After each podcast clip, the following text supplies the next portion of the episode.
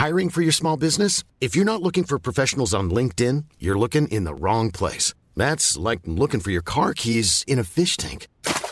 LinkedIn helps you hire professionals you can't find anywhere else, even those who aren't actively searching for a new job but might be open to the perfect role. In a given month, over 70% of LinkedIn users don't even visit other leading job sites. So start looking in the right place. With LinkedIn, you can hire professionals like a professional. Post your free job on linkedin.com/people slash people today. Avant de démarrer l'épisode, j'ai une excellente nouvelle à vous annoncer. Ça avait été un carton la première fois. J'avais reçu énormément de messages de remerciements. Ils m'avaient fait confiance. Ils ont eu raison. Et moi aussi. Et du coup, on a décidé de réitérer notre collaboration. Alors, vous l'avez compris, Unae est de retour sur le podcast. Et grâce aux nombreuses commandes de la dernière fois, ben, je vous ai encore négocié une super réduction. Et cette semaine, vous avez droit à 15% de réduction sur toute la boutique Unae avec le code biomécanique 15. Et c'est encore une fois de l'inédit. Alors, pour ceux qui étaient complètement passés à côté la dernière fois, Unae, c'est la marque de compléments alimentaires de Julien Vénesson qui fait l'unanimité dans le paysage français actuel dans le domaine de la santé et de la longévité. Ce sont des compléments d'ultra qualité avec des ingrédients de la plus haute pureté et qui sont issus de l'agriculture biologique. Ils ont une charte qualité incroyable et tout est vérifiable sur le site internet.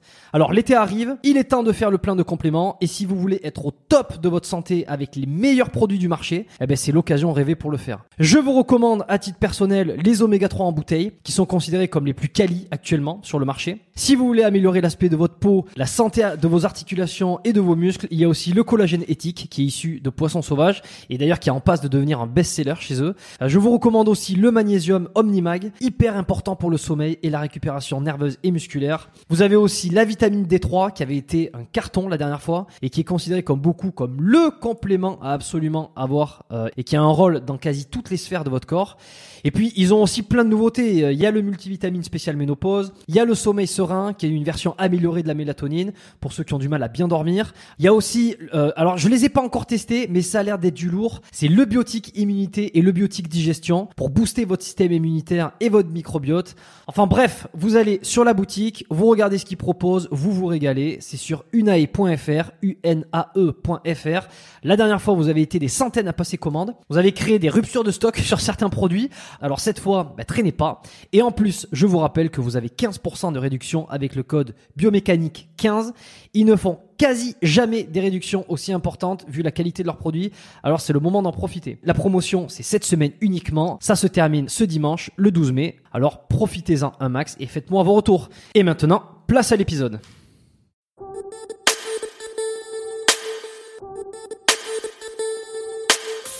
Bienvenue dans le podcast Biomécanique, le podcast qui vous aide à améliorer vos entraînements sportifs, comprendre vos douleurs et diminuer vos blessures, et vous permet de découvrir les secrets des sportifs, des athlètes et des spécialistes de leur domaine.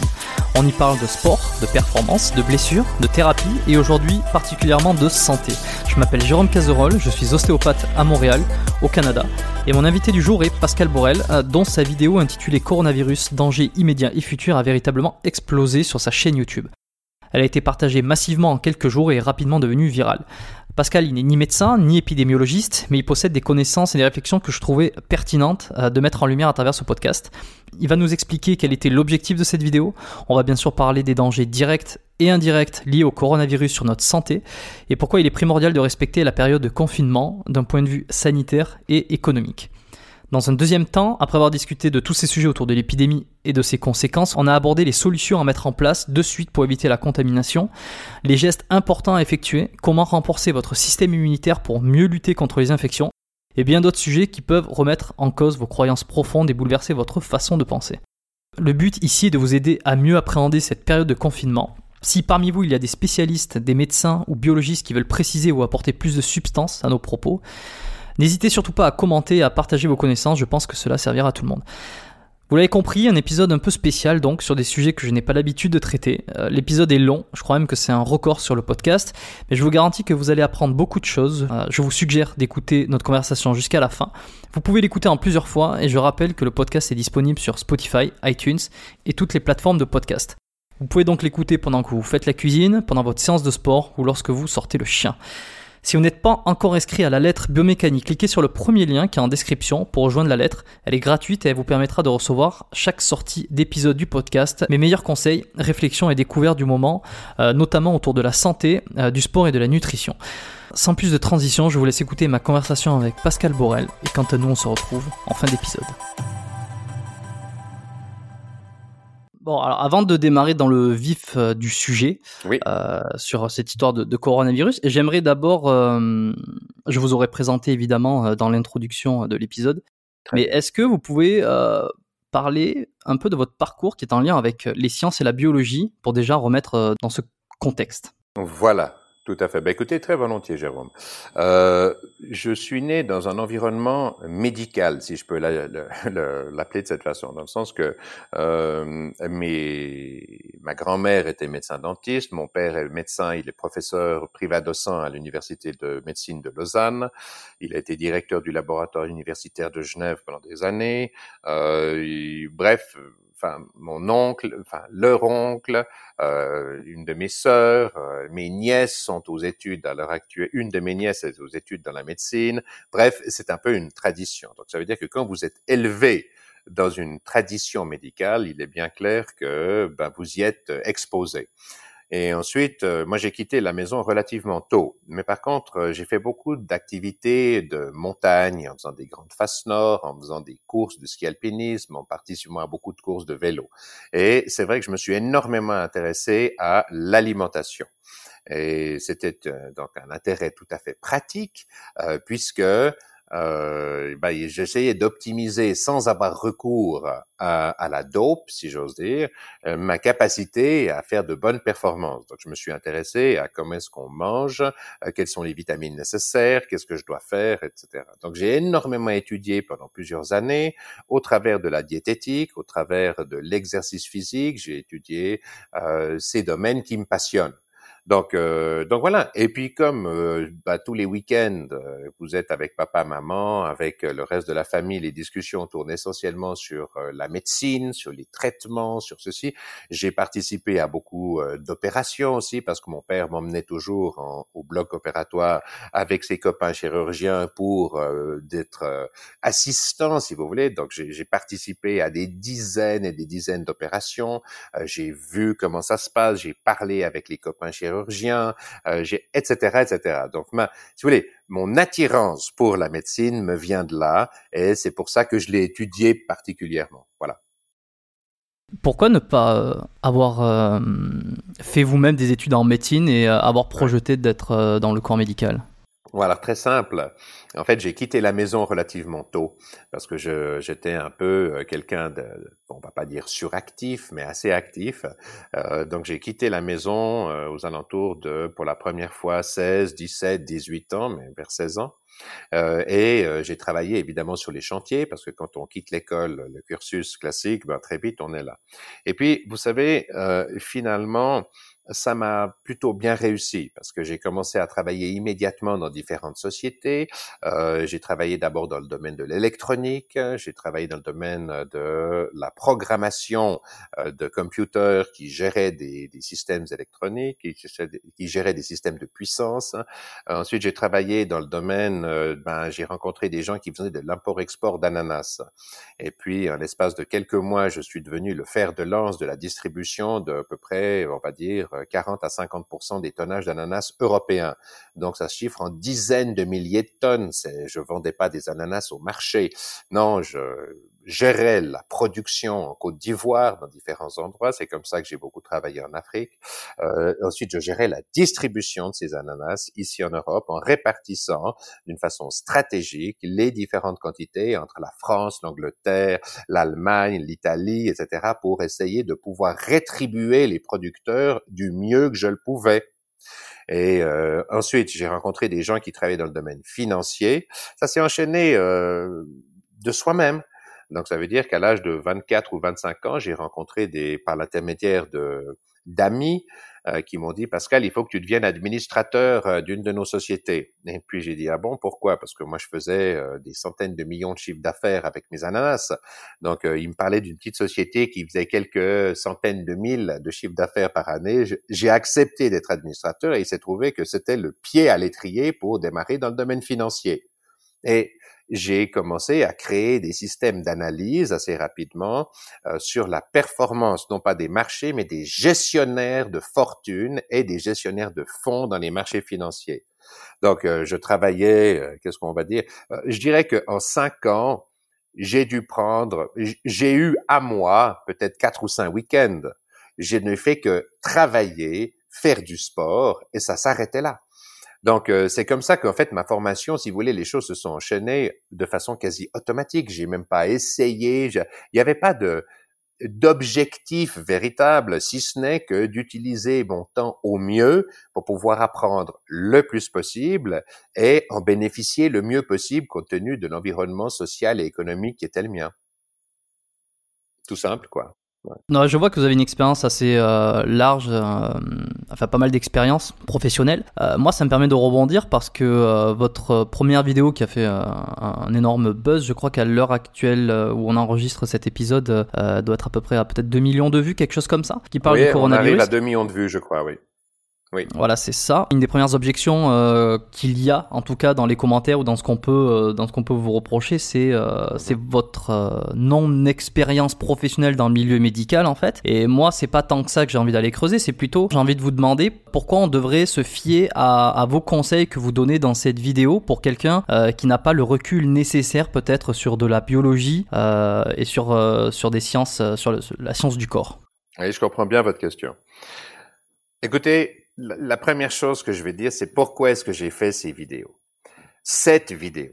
Euh, il est venu un moment dans le cadre de la quarantaine, moi ça fait déjà plus de six semaines, bientôt sept semaines que j'ai mis toute ma famille en quarantaine, me rendant bien compte du caractère ultra contagieux de la maladie. J'y étais exposé parce que j'étais en Asie au début de l'année, euh, en particulier dans la deuxième quinzaine de janvier.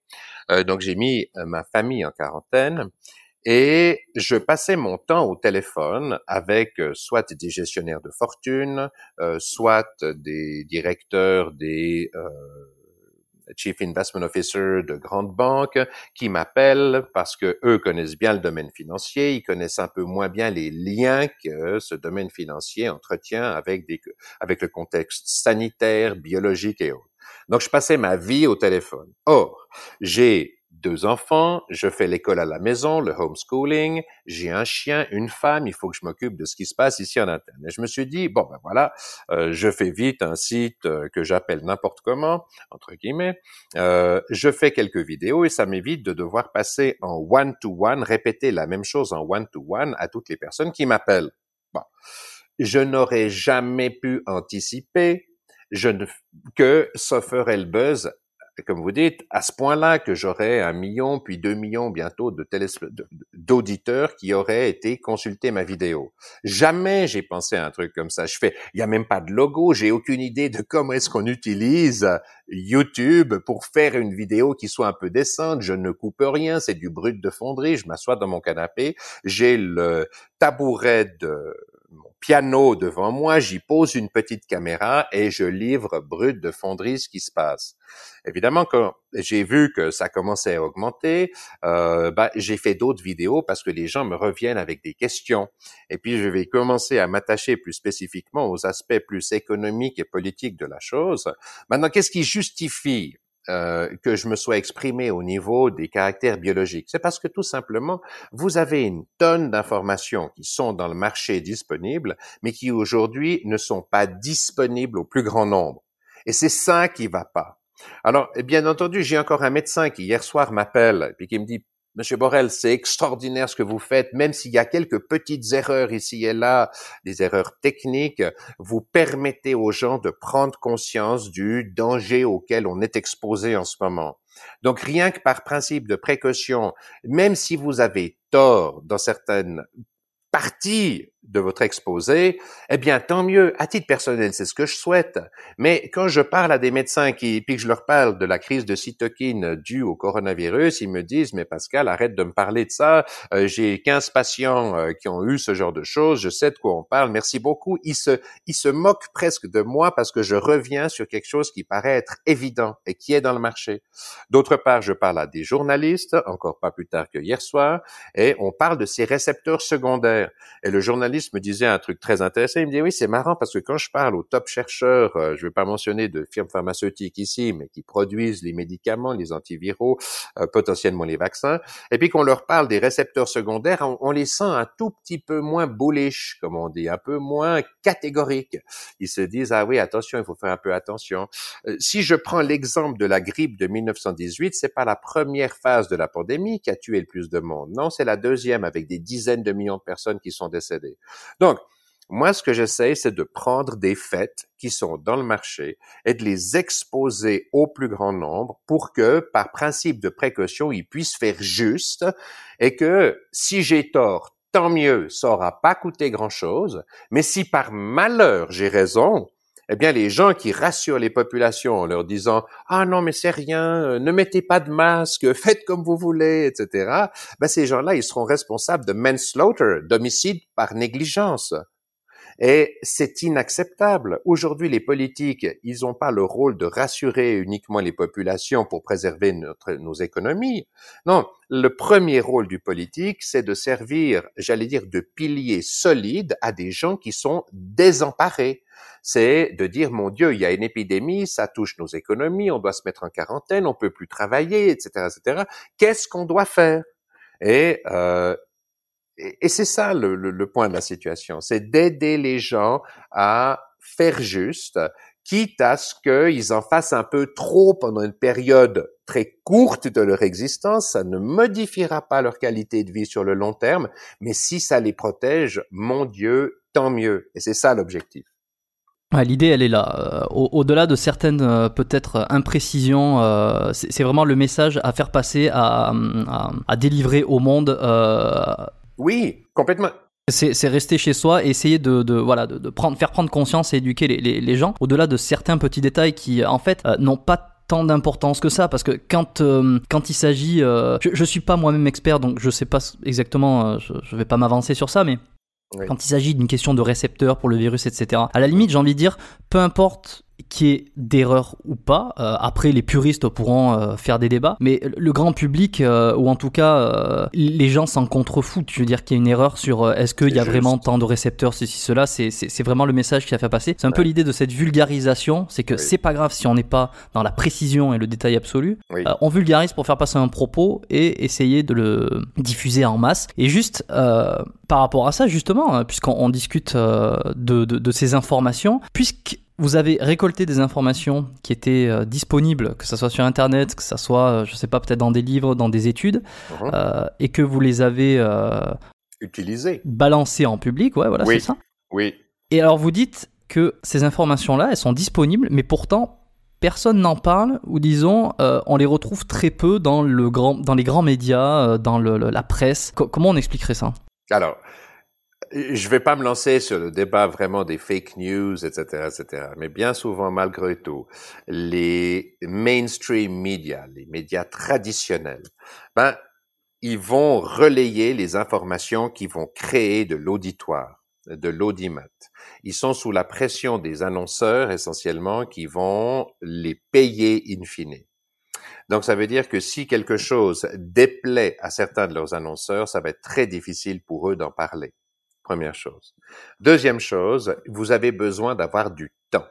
Moi, j'ai du temps dans le sens que je sais que je peux aller sur le site de Harvard, de Yale, de Princeton, voir les gens qui sont des multi-PhD de leur domaine, dans le domaine de la génétique. J'ai un de mes cousins par alliance qui a étudié et qui a été euh, professeur adjoint en génétique à San Diego. Enfin bref, euh, L'idée pour moi, c'est de collecter ces types d'informations, de les recevoir, de les mettre dans un petit coin de mon cerveau, de les vulgariser pour que ces informations soient utiles au plus grand nombre. Et aujourd'hui, je suis désolé, mais les médias, ils vont euh, traiter de façon imparfaite de ce genre de choses.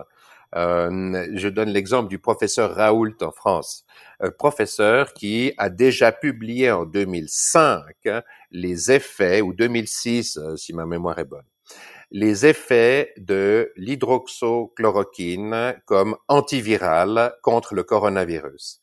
Et au moment où il avance sa thèse, quand la France commence à être touchée, les médias traditionnels vont commencer par le ridiculiser complet avant de le porter au nu comme le sauveur de la nation, comme ça semble être le cas aujourd'hui.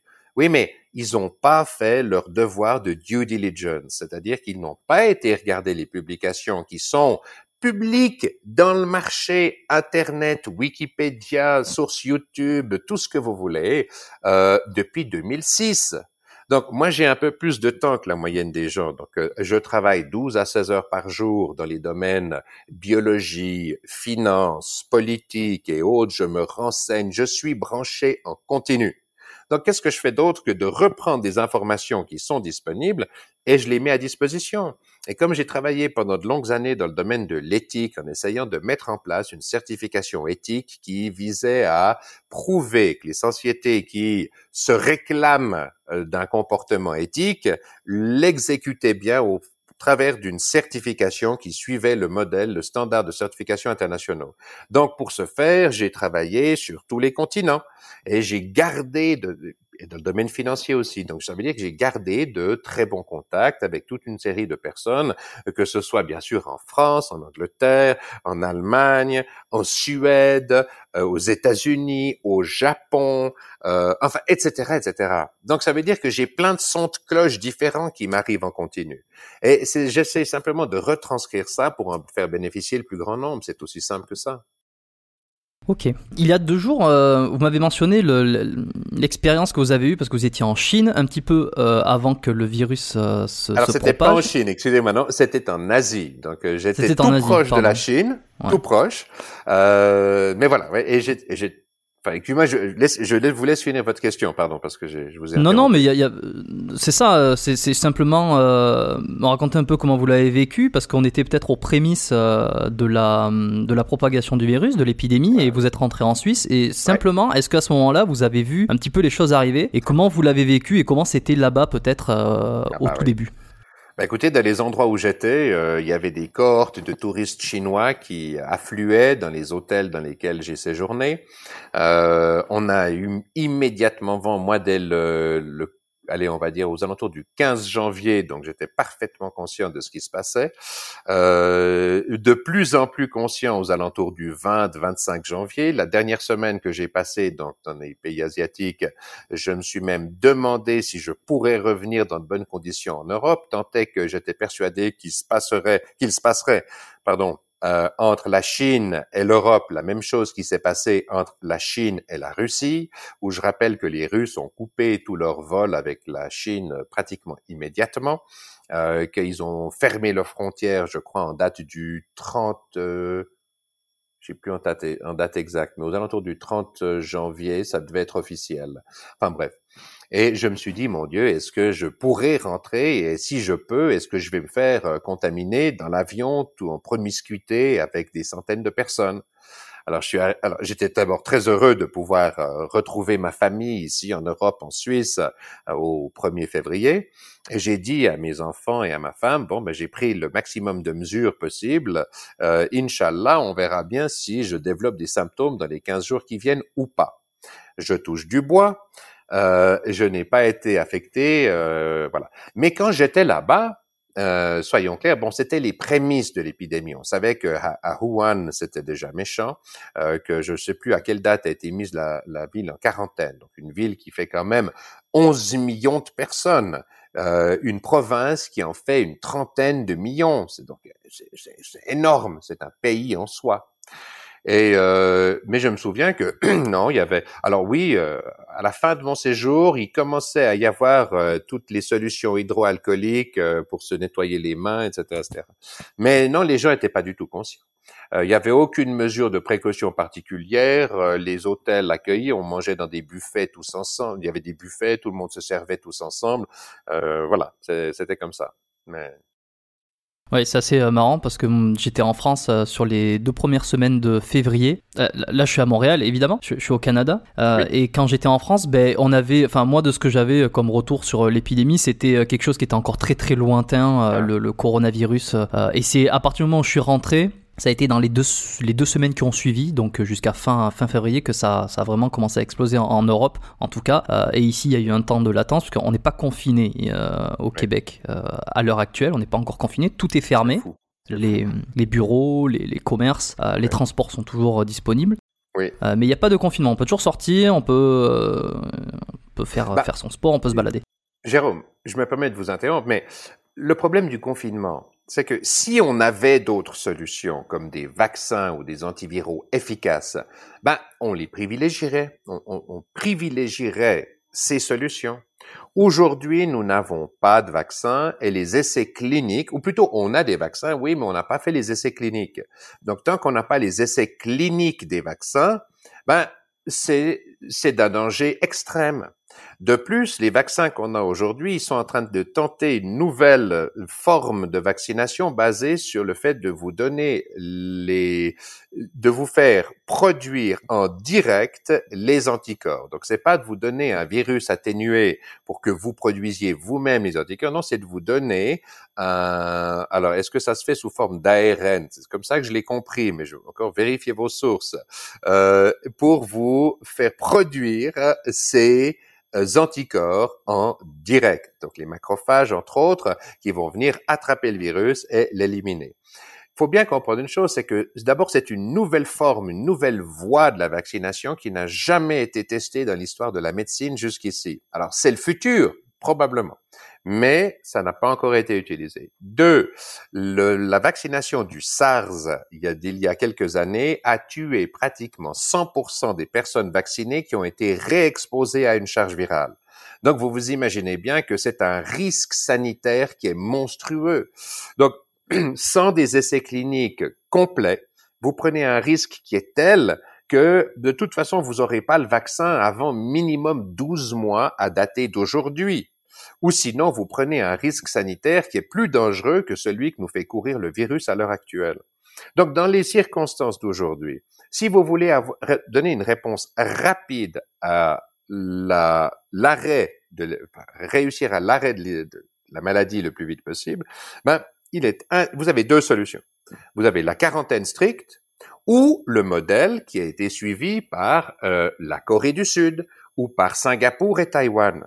Mais le truc, c'est que dans ces pays, comme ils ont déjà été exposés à des pandémies comme celle que nous vivons, nous, pour la première fois, il faut quand même le dire, depuis 1918, donc depuis plus d'un siècle, eh bien, ils l'ont dans leur gène, entre guillemets. Donc, ils savent comment se comporter, ils savent mettre un masque immédiatement, ils savent comment euh, se nettoyer les mains, comment avoir toutes les mesures d'hygiène les plus basiques en place du jour au lendemain, puisqu'ils ont déjà ça dans leur culture et leur éducation. Donc, si vous le faites comme ça, il n'y a pas de problème. Euh, la Corée du Sud a diminué ses activités économiques, mais elle continue à fonctionner. Mais elle a aussi imposé à toute sa population qui veut pouvoir se déplacer une traçabilité à travers des applications qu'ils ont tous sur leur téléphone portable et qui leur permet, un, de savoir où sont les gens, deux, qui a été exposé, et trois, parmi les gens exposés, euh, quelles sont les autres personnes qui ont été en contact avec eux. Donc, ça veut dire qu'ils ont une traçabilité totale tout le temps. C'est une forme d'abandon des libertés. OK, c'est transitoire, c'est passager, mais on accepte ça. Et vu la résilience de nos amis asiatiques, ils ont beaucoup plus de facilité à mettre ça en place que nous dans nos populations occidentales. Quand je vois votre ministre de la Santé qui vient préconiser qu'il n'y a pas besoin de mettre de masque parce que quand on a un masque, on se touche la bouche et le nez beaucoup plus souvent. Alors que c'est exactement l'inverse. Dès que vous mettez un masque, même si vous avez la sensation d'être ridicule, il y a une chose qui est claire, c'est que chaque fois que vous avez euh, la bouche qui vous gratte ou le nez qui picote, ben, que vous amenez la main, euh, ah non, merci, je ne me touche pas. Alors même que si vous touchez le côté de votre euh, visage parce que vous avez, et puis que vous avez des virus sur la main parce que vous avez touché une poignée de porte qui était contaminée, par exemple, ben il n'y a pas de problème. Vous ne risquez rien. Si vous faites comme ça, il n'y a pas de problème. Le virus n'entrera pas. Point. Par contre, si vous touchez une muqueuse ou que vous respirez le virus sous forme d'aérosol, là, vous serez touché.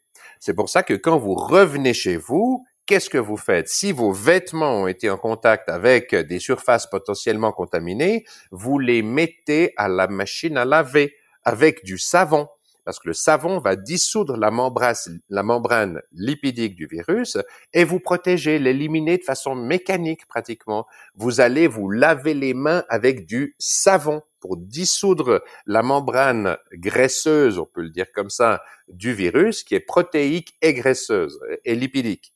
Et vous éliminez le brin d'ARN qui est mis à nu, entre guillemets. Donc, c'est la première chose à faire.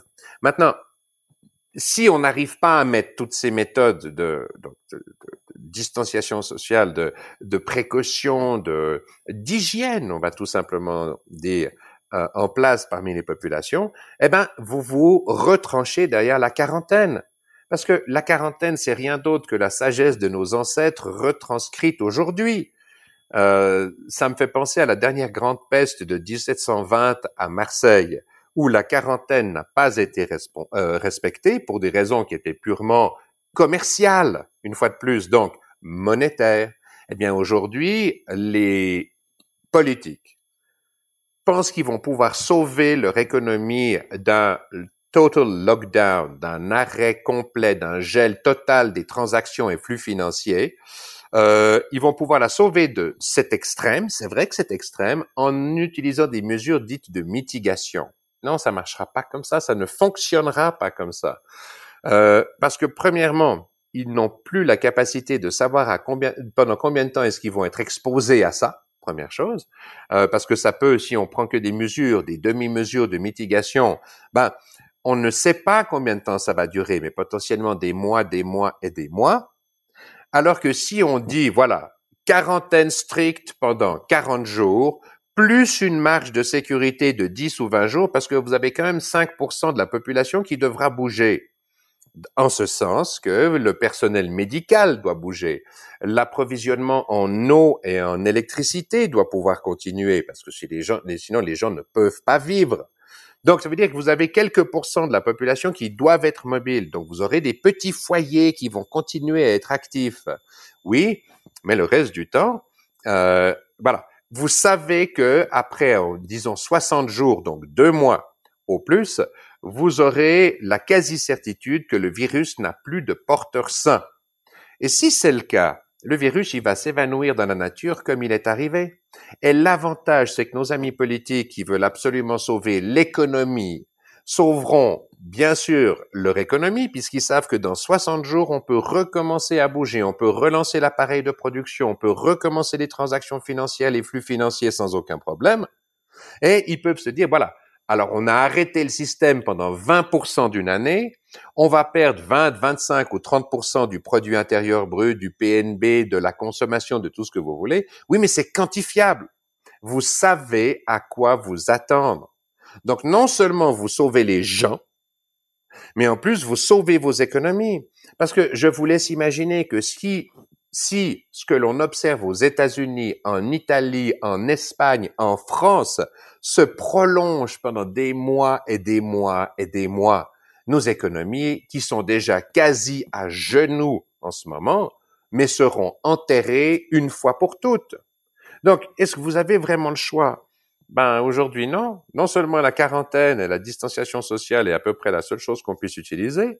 Quand on aura, grâce à la biologie moléculaire, euh, notre compréhension de la des séquences d'ARN, du fonctionnement du virus, des molécules qui sont à l'œuvre, quand on aura le vaccin, ben à la bonne heure, on est du bon côté de la barrière. Mais pour l'instant, est-ce qu'on a le choix? Il me semble pas. Voilà. Et pour, pour ceux qui, euh, qui ont cette idée de se dire que euh, le virus, le coronavirus, euh, actuellement n'est pas, n'est pas mortel pour, pour la très très grande majorité des gens, pour ceux qui pensent que au pire c'est pas si grave, on peut attraper deux trois symptômes ou alors on va pas en mourir etc et que c'est pas la peine de, de, de, de, de se mettre en quarantaine, qu'on peut continuer quand même à faire quelques petites activités. Et que même on peut être porteur sans aucun euh, symptôme. Euh, donc en gros, c'est que c'est pas si grave du tout. sans vouloir être alarmiste, euh, être complètement dans le, dans, le faire peur, quel serait le risque, par exemple, si les gens ne respectent pas la quarantaine, que au-delà en fait d'une économie qui stagne, ça serait quoi le risque sanitaire Jusqu'où on pourrait aller en fait? Oui. Alors écoutez, c'est une excellente question. D'abord, ne vous fiez plus aux paroles fiez-vous aux faits. Les gens qui vous disent que c'est pas si grave, est-ce qu'ils vont pouvoir vous expliquer, posez-leur la question, comment se fait-il qu'une maladie qui est pas si grave mette en quarantaine la moitié de la population de la planète? Donc plusieurs milliards de personnes aujourd'hui. Est-ce que c'est pour la beauté du geste? C'est pour la beauté de se tirer une balle dans le pied parce que ça nous amuse? Donc, faites confiance aux faits. Ne faites pas confiance aux paroles et encore moins aux interprétations. Donc, je regarde les faits, je regarde l'Italie qui a été touchée super durement. Aujourd'hui, la courbe de mortalité par rapport aux personnes testées avoisine les 10%. Et elle n'est pas en corrélation avec le nombre de personnes qui ont été testées. Elle est en corrélation avec le nombre de personnes qui ont été accueillies dans les hôpitaux quand il y avait des places d'hôpitaux libres, disponibles, en particulier dans les départements de soins intensifs. Quand il n'y a plus de place dans les soins intensifs, quand il n'y a plus de lits dans les hôpitaux, comme c'est le cas dans en Italie du Nord, qui je me permets de vous rappeler, est quand même la partie la plus riche économiquement d'Europe. D'Europe, avec une médecine qui est au top. Je parle pas de l'Italie du Sud, je parle de la Lombardie, je parle de l'Italie du Nord. C'est la partie économiquement la plus riche d'Europe avec un des meilleurs services de santé qui soit en Europe. Et ces gens-là, dès la fin de la première semaine de la pandémie, ont été totalement débordés. Et pourquoi est-ce qu'ils ont autant de morts? C'est parce qu'ils ont dû faire un triage des gens qu'on accepte dans les hôpitaux ou pas. C'est-à-dire que si vous avez plus de 60 ou 65 ans, si vous avez, si vous êtes, euh, avez des problèmes d'asthme, d'allergie, d'hypertension, une de, diabète, euh, de d'obésité, euh, vous n'êtes même pas pris en charge à l'hôpital. On vous donne un traitement palliatif et vous êtes prié de rentrer à la maison. Et la courbe de l'évolution du nombre de morts, elle suit exactement la, elle est, elle est proportionnelle aux personnes qu'on peut accueillir dans les hôpitaux. Sans compter même une chose, c'est que en ce moment, moi j'ai des médecins qui m'appellent, je suis en contact avec eux tous les jours et, je reçois leurs messages et ils me disent que la situation est dramatique, que leurs propres collègues tombent comme des mouches. Ici, dans mon voisinage direct, il y a deux centres médicaux je ne mentionne pas leur nom, l'un des centres a dû fermer pendant plusieurs jours parce que 100% de leur personnel ont été testés positifs. Pas 80 ou 90. Non, 100%. Donc, ça, donc, c'est une hécatombe. Alors maintenant, apparemment, ils ont rouvert. On verra comment ça va se passer. Mais, ce que je veux dire par là, c'est que vous pouvez pas faire prendre des risques pareils à tous les gens qui ont une comorbidité, des, des affections secondaires avec lesquelles ils peuvent très bien vivre encore 20 ans, 30 ans, fonctionner et apporter leur pierre à l'édifice dans l'économie, mais les laisser mourir parce que, bah, tout simplement, ils n'ont pas eu de soins. Euh, parce que les gens plus jeunes, qui c'est vrai, sont moins touchés, euh, se sont dégagés de la responsabilité. Il y a même des gens qui disent, mais finalement, c'est très bien parce qu'au niveau des, du paiement des, des de l'AVS, de l'assurance vieillesse, eh ben, ça va nous alléger la facture parce que toutes les personnes de plus de 70, 80 ans vont y passer. Oui, mais on peut pas raisonner comme ça. Ce sont nos parents, c'est eux qui ont travaillé pour nous léguer l'économie dans laquelle on est aujourd'hui. Est-ce qu'on leur doit pas un tout petit peu plus de respect? Est-ce qu'on doit pas un peu de respect aussi au personnel soignant qui tous les matins se lèvent, mettent leur combinaison de protection quand ils en ont? Et quand les États ont prévu qu'une chose comme ça pouvait arriver, c'était le cas dans les pays asiatiques, c'est allé beaucoup moins en Occident.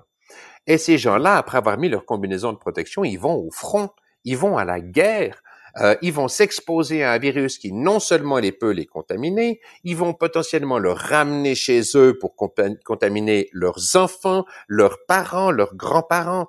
Euh, bref, est-ce qu'on est, nous, en droit de décider qu'on va agir de cette façon? Deuxième chose, la deuxième partie de mon explication, elle est beaucoup plus courte. C'est que ce que vous êtes en train de me dire, Jérôme, c'est qu'on devrait essayer de mettre en place ce que l'on appelle l'immunité sociale. C'est-à-dire mettre dans la population suffisamment de personnes qui ont une immunité par rapport au SARS-CoV-2, qui ne développeront pas la maladie COVID-19 et qui dès lors se protégeront les uns les autres parce que comme le virus ne trouve que des porteurs qui ne réagissent plus à la charge virale, c'est bon. Oui, mais quel est le pourcentage de population qu'il faut avoir contaminé pour arriver à ce herd immunity, à cette immunité sociale? eh bien, c'est entre 70 et 85. Et avec un R0, donc un indice de contagion qui est très élevé, est compris dans une population qui ne se protège pas entre 4 et 7, ou 4 et 6,6, on va dire, eh bien, il faut que, voilà, 80% des personnes soient contaminées pour déclencher cette immunité sociale. Or, même si je prends le cas de la Suisse, par exemple, qui est un des pays avec l'Espagne et l'Italie qui ont le plus non, grand nombre de cas par rapport à la population totale, après trois semaines d'épidémie maintenant, on n'en est jamais qu'à, allez, on va dire, 0,2% euh, de la population qui a été officiellement testée et contaminée, qui sont malades aujourd'hui. Donc, d'après vous, il va falloir combien de semaines, de mois pour arriver à ce que 85% des gens aient été touchés? On va mettre nos économies à mal pendant une année, une année et demie. Est-ce que c'est acceptable? Non, ça n'est pas acceptable. Donc voilà, c'est les deux aspects du problème. Je comprends bien. C'est pas tant euh, le virus euh, qui va tuer, euh, c'est toutes les conséquences qu'il y a derrière, notamment sur le nombre de lits dans les hôpitaux, les services que le système médical peut offrir et les, plus faibles. Mais bon, ça, je pense que les gens maintenant, ils en ont assez conscience parce qu'on l'a entendu beaucoup. les plus faibles, les plus démunis auront besoin de secours et si il n'y a pas assez de place, ils ne pourront pas en bénéficier et, du coup, ils, seront atteints par la problématique. C'est juste.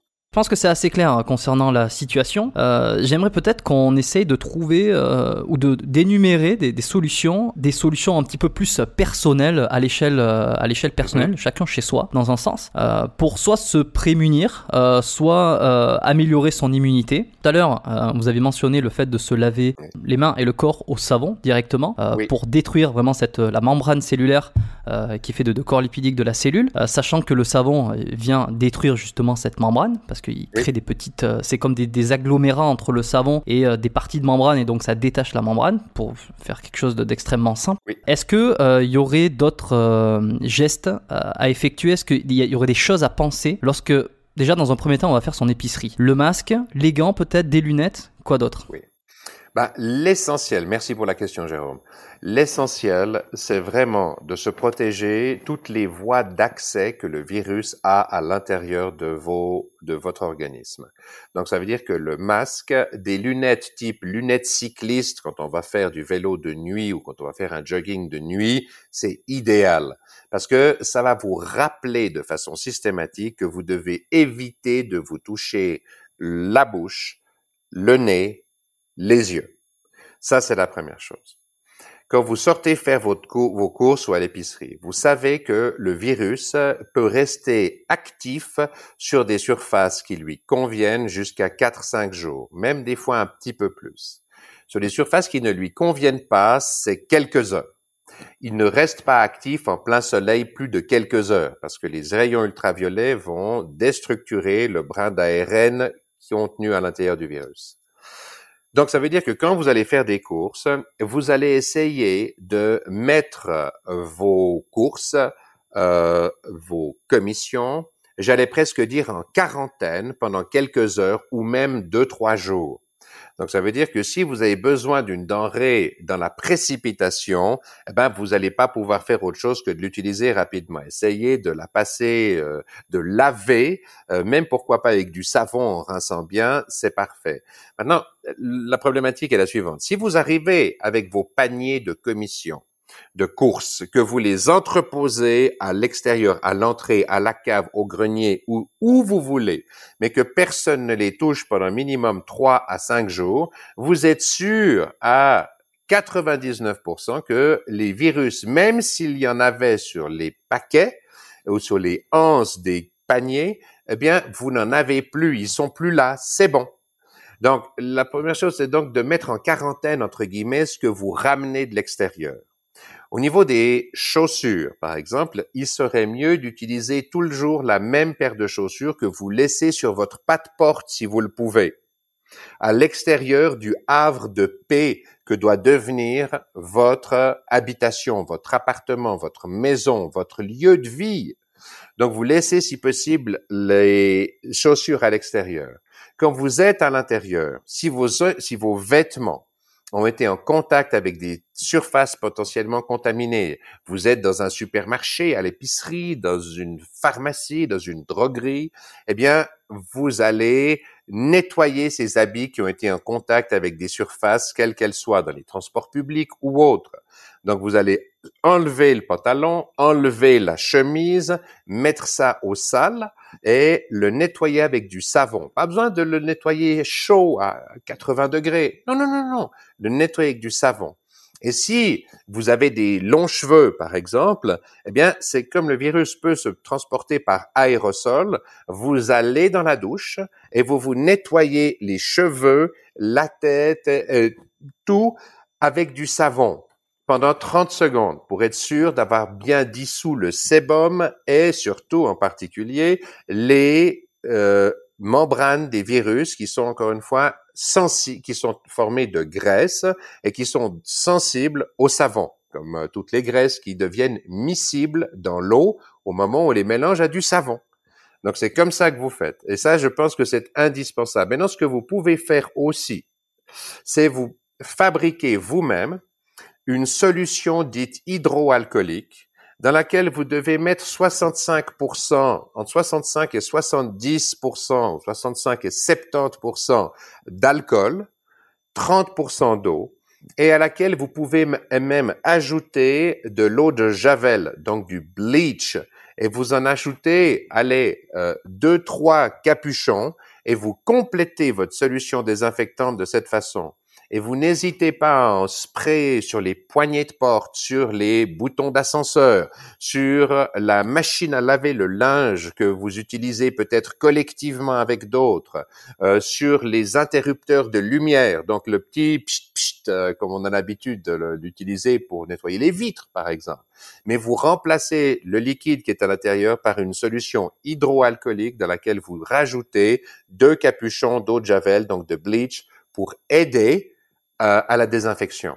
Alors ça, c'est une autre mesure qui est, qui, est, qui est bien. Maintenant, si vous avez un chien et que vous allez sortir votre chien, ce qui est mon cas, eh bien, dès qu'il ne doit, lui-même ne sera jamais affecté par le virus parce qu'il y a la barrière des espèces qui le protège, bien évidemment. Par contre, si quelqu'un vient le caresser, le toucher ou lui éternuer dessus, il sera couvert de virus. Donc, vous devez le garder près de vous vous faites un petit tour qu'il fasse son besoin naturel, mais vous ne le laissez pas aller vers d'autres personnes. Vous ne le laissez pas lécher la main d'autres personnes. Vous le gardez près de vous. Vous limitez pendant un temps, ben, je suis désolé pour le chien, mais au strict nécessaire, vous le sortez deux, peut-être trois fois par jour. Vous restez à 200 mètres de chez vous maximum. Vous n'allez pas plus avant. Encore une chose, le masque c'est pas seulement le fait de vous empêcher de vous toucher la figure qui est important, de la, bouche et le nez, c'est le fait que ça n'arrêtera jamais le virus. Parce que le virus, il peut y en avoir des dizaines de millions par millimètre cube. Donc vous imaginez bien que c'est très, très, très petit. Non, mais par contre, ça va diminuer la quantité, la charge virale initiale si par malheur vous êtes exposé au virus. Et cette charge initiale, ça veut dire quoi? Ça veut dire qu'au lieu d'avoir des centaines de millions de virus qui vont entrer d'un coup si quelqu'un vous éternue ou vous tousse dessus, vous aurez quelques virus. Et ça veut dire que les virus vont se, vont doubler leur nombre tous les X heures dans votre organisme. Et ça veut dire que votre système immunitaire va petit à petit s'exposer au virus, lui donnant de bien meilleures chances de créer les anticorps, les macrophages qui vont vous débarrasser de ce virus.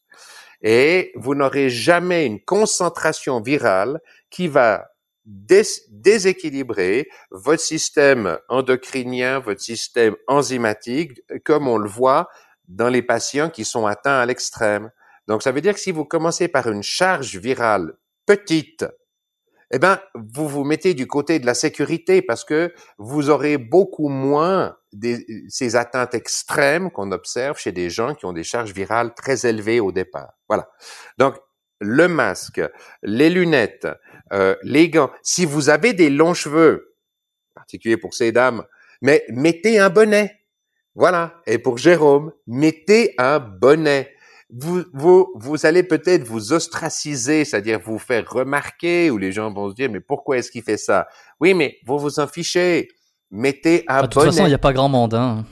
De toute façon, il n'y a pas grand ah bah monde dans la rue pour se moquer de qui que ce soit. Donc. bah, ça montre que les gens sont responsables. Bravo. Bravo. Bravo. Avant euh, d'aller un petit peu plus dans les détails sur comment euh, essayer d'améliorer euh, son immunité, essayer d'être plus efficace pour combattre un, un virus, est-ce qu'on pourrait peut-être appeler dans les grandes lignes les grands principes euh, du système immunitaire pour que les gens se fassent une idée sans, sans rentrer dans les détails et, trop euh, donner l'occasion à des spécialistes de venir, de venir contrecarrer les propos ou donner des détails qui n'auront pas, qui n'auront pas vraiment d'importance par rapport à ce qu'on veut dire aujourd'hui. Euh, il y a le, le corps reçoit un virus, on va dire, et il va réagir en créant des anticorps, en créant des cellules pour combattre ce virus-là. Et ces cellules vont rester plus ou moins en mémoire dans le corps. Euh, donc pour la prochaine fois où la personne va être atteinte euh, de ce virus, la réponse va être quasi immédiate. Le principe, il est là. Est-ce qu'on peut peut-être, euh, est-ce que vous pouvez détailler légèrement ou apporter un peu de, fond par rapport à ça? Voilà, alors écoutez, moi je ne veux pas me lancer dans une explication qui soit scientifique, je n'en ai entre guillemets pas les compétences. Par contre, ce que l'on peut dire, c'est qu'en effet, la réaction immunitaire va prendre entre, euh, on va dire, 5 et 10 jours euh, pour être véritablement efficace. Et le mécanisme, c'est en effet que le, les cellules, euh, enfin les cellules, pardon, les virus vont être reconnus et grâce à un mécanisme, je ne vais pas entrer dans le détail aujourd'hui, mais le virus va être reconnu et le corps va produire les soldats, entre guillemets, les cellules qui vont aller le repérer pour le détruire et l'empêcher de venir s'accrocher au récepteur des membranes cellulaires pour, y libérer, pour libérer son matériel génétique, l'ARN, à l'intérieur des cellules. Donc, L'idée, c'est que cette immunité, elle va être effective après, on va dire, une semaine à dix jours, euh, véritablement. Euh, le problème que nous avons, c'est qu'on sait que c'est un virus qui a déjà muté à peu près 90 fois déjà, avec deux branches, la branche S native et la branche L, qui est la branche naturelle qui s'est séparée de la branche initiale. Et ces, deux branches ont déjà muté des dizaines et des dizaines de fois.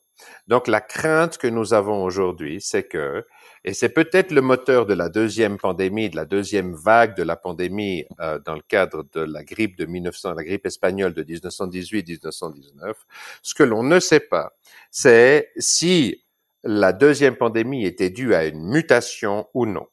Et aujourd'hui, notre problématique, c'est qu'on ne sait pas combien de temps va tenir l'immunité. Aujourd'hui, on ne sait pas combien de temps tient cette immunité. C'est-à-dire qu'il y, a des, y a des vaccins qui vous immunisent à vie ou pour une, au minimum une très très longue période. Je pense à la poliomyélite, à la tuberculose, à toute une série de maladies virales contre lesquelles vous pouvez très bien vous protéger sur le long terme. Euh, je pense par exemple à, certains vaccins, enfin bref. Là, nous ne savons pas. Nous ne savons pas combien de temps va tenir cette immunité. Et c'est justement une des problèmes, un, des problèmes actuels. Euh, c'est que, ben, comme c'est un virus qui est entièrement nouveau, euh, on ne sait pas combien de temps ça va durer. Et euh, voilà, je veux pas me lancer plus avant parce que je sais que nos amis, euh, en particulier de Radio Canada, euh, sont très sensibles à la véracité et au fait que ce soit evidence-based et que ce soit vérifié. Et je salue véritablement au passage leur leur code de déontologie, la façon dont ils tiennent ça en place, c'est très très bien. Euh, voilà, on en a déjà parlé à un autre moment, mais vraiment c'est très bien. Donc je ne veux pas m'avancer plus avant dans ces notions scientifiques. Ok, parfait. Bon, cette réponse immunitaire, d'une manière générale, en fait, elle va dépendre euh, des personnes. Il y en a qui vont avoir une immunité qui est euh, efficiente que d'autres, et en fonction aussi du mode de vie, en fonction de l'alimentation, en fonction de si on a une, activité sportive, etc. Et évidemment, c'est quand même l'objectif toujours de ce podcast depuis le, le tout premier épisode, c'est d'essayer d'améliorer la santé des gens, leur rapport au sport à la performance, etc. Mais aujourd'hui, on va être quand même focus euh, sur euh, la santé et aussi à travers euh, l'activité sportive. ce qui m'amène à, poser peut-être la première question, c'est que l'alimentation est une des premières clés pour déjà avoir optimisé au mieux possible son immunité. Dans le cas où on serait infecté par une charge virale légère, on pourrait très vite la combattre, on va dire, on pourrait être très puissant dans, dans sa défense quelles seraient les bases alimentaires pour avoir une immunité euh, au top de sa forme? Ben, merci pour la question encore une fois. Euh, c'est une des choses qui me tient le plus à cœur, je dois bien avouer, euh, dans le cadre, dirais, de la santé en général. C'est comment optimiser la santé. C'est comme ça que j'ai le plus étudié en fait la biologie à titre personnel. La première chose que je dirais, c'est que il faut limiter la quantité de sucre euh, la limiter. Vous savez, beaucoup de gens et dans les recommandations nutritionnelles de nos États démocratiques, on recommande que 60 à 70% ou minimum 50% de notre ration calorique viennent des sucres. C'est une énorme erreur. Euh, le sucre va engendrer la production d'insuline. Dès que vous mangez des sucres, que ce soit sous forme de pommes de terre, de pâtes, de riz, qu'ils soient complets ou non, vous provoquez une réaction insulinique qui est très forte. Or, l'insuline, c'est l'hormone chef d'orchestre de votre organisme. C'est-à-dire que quand elle est présente, toutes les autres n'ont plus voix au chapitre. Quand vous sécrétez de l'insuline, les autres fonctions de votre organisme sont diminuées d'un facteur 5, 10 ou 50. Ça dépend de quel type de réaction métabolique on parle. Donc, ça veut dire que si vous voulez renforcer votre système immunitaire, il faut que votre système endocrinien et enzymatique puisse fonctionner correctement. Et pour ce faire, vous ne devriez pas manger de sucre sous quelque forme que ce soit plus d'une fois par jour. Comme ça, vous avez une seule production d'insuline par jour et vos autres hormones peuvent se comporter correctement. Je vais vous donner un exemple très précis.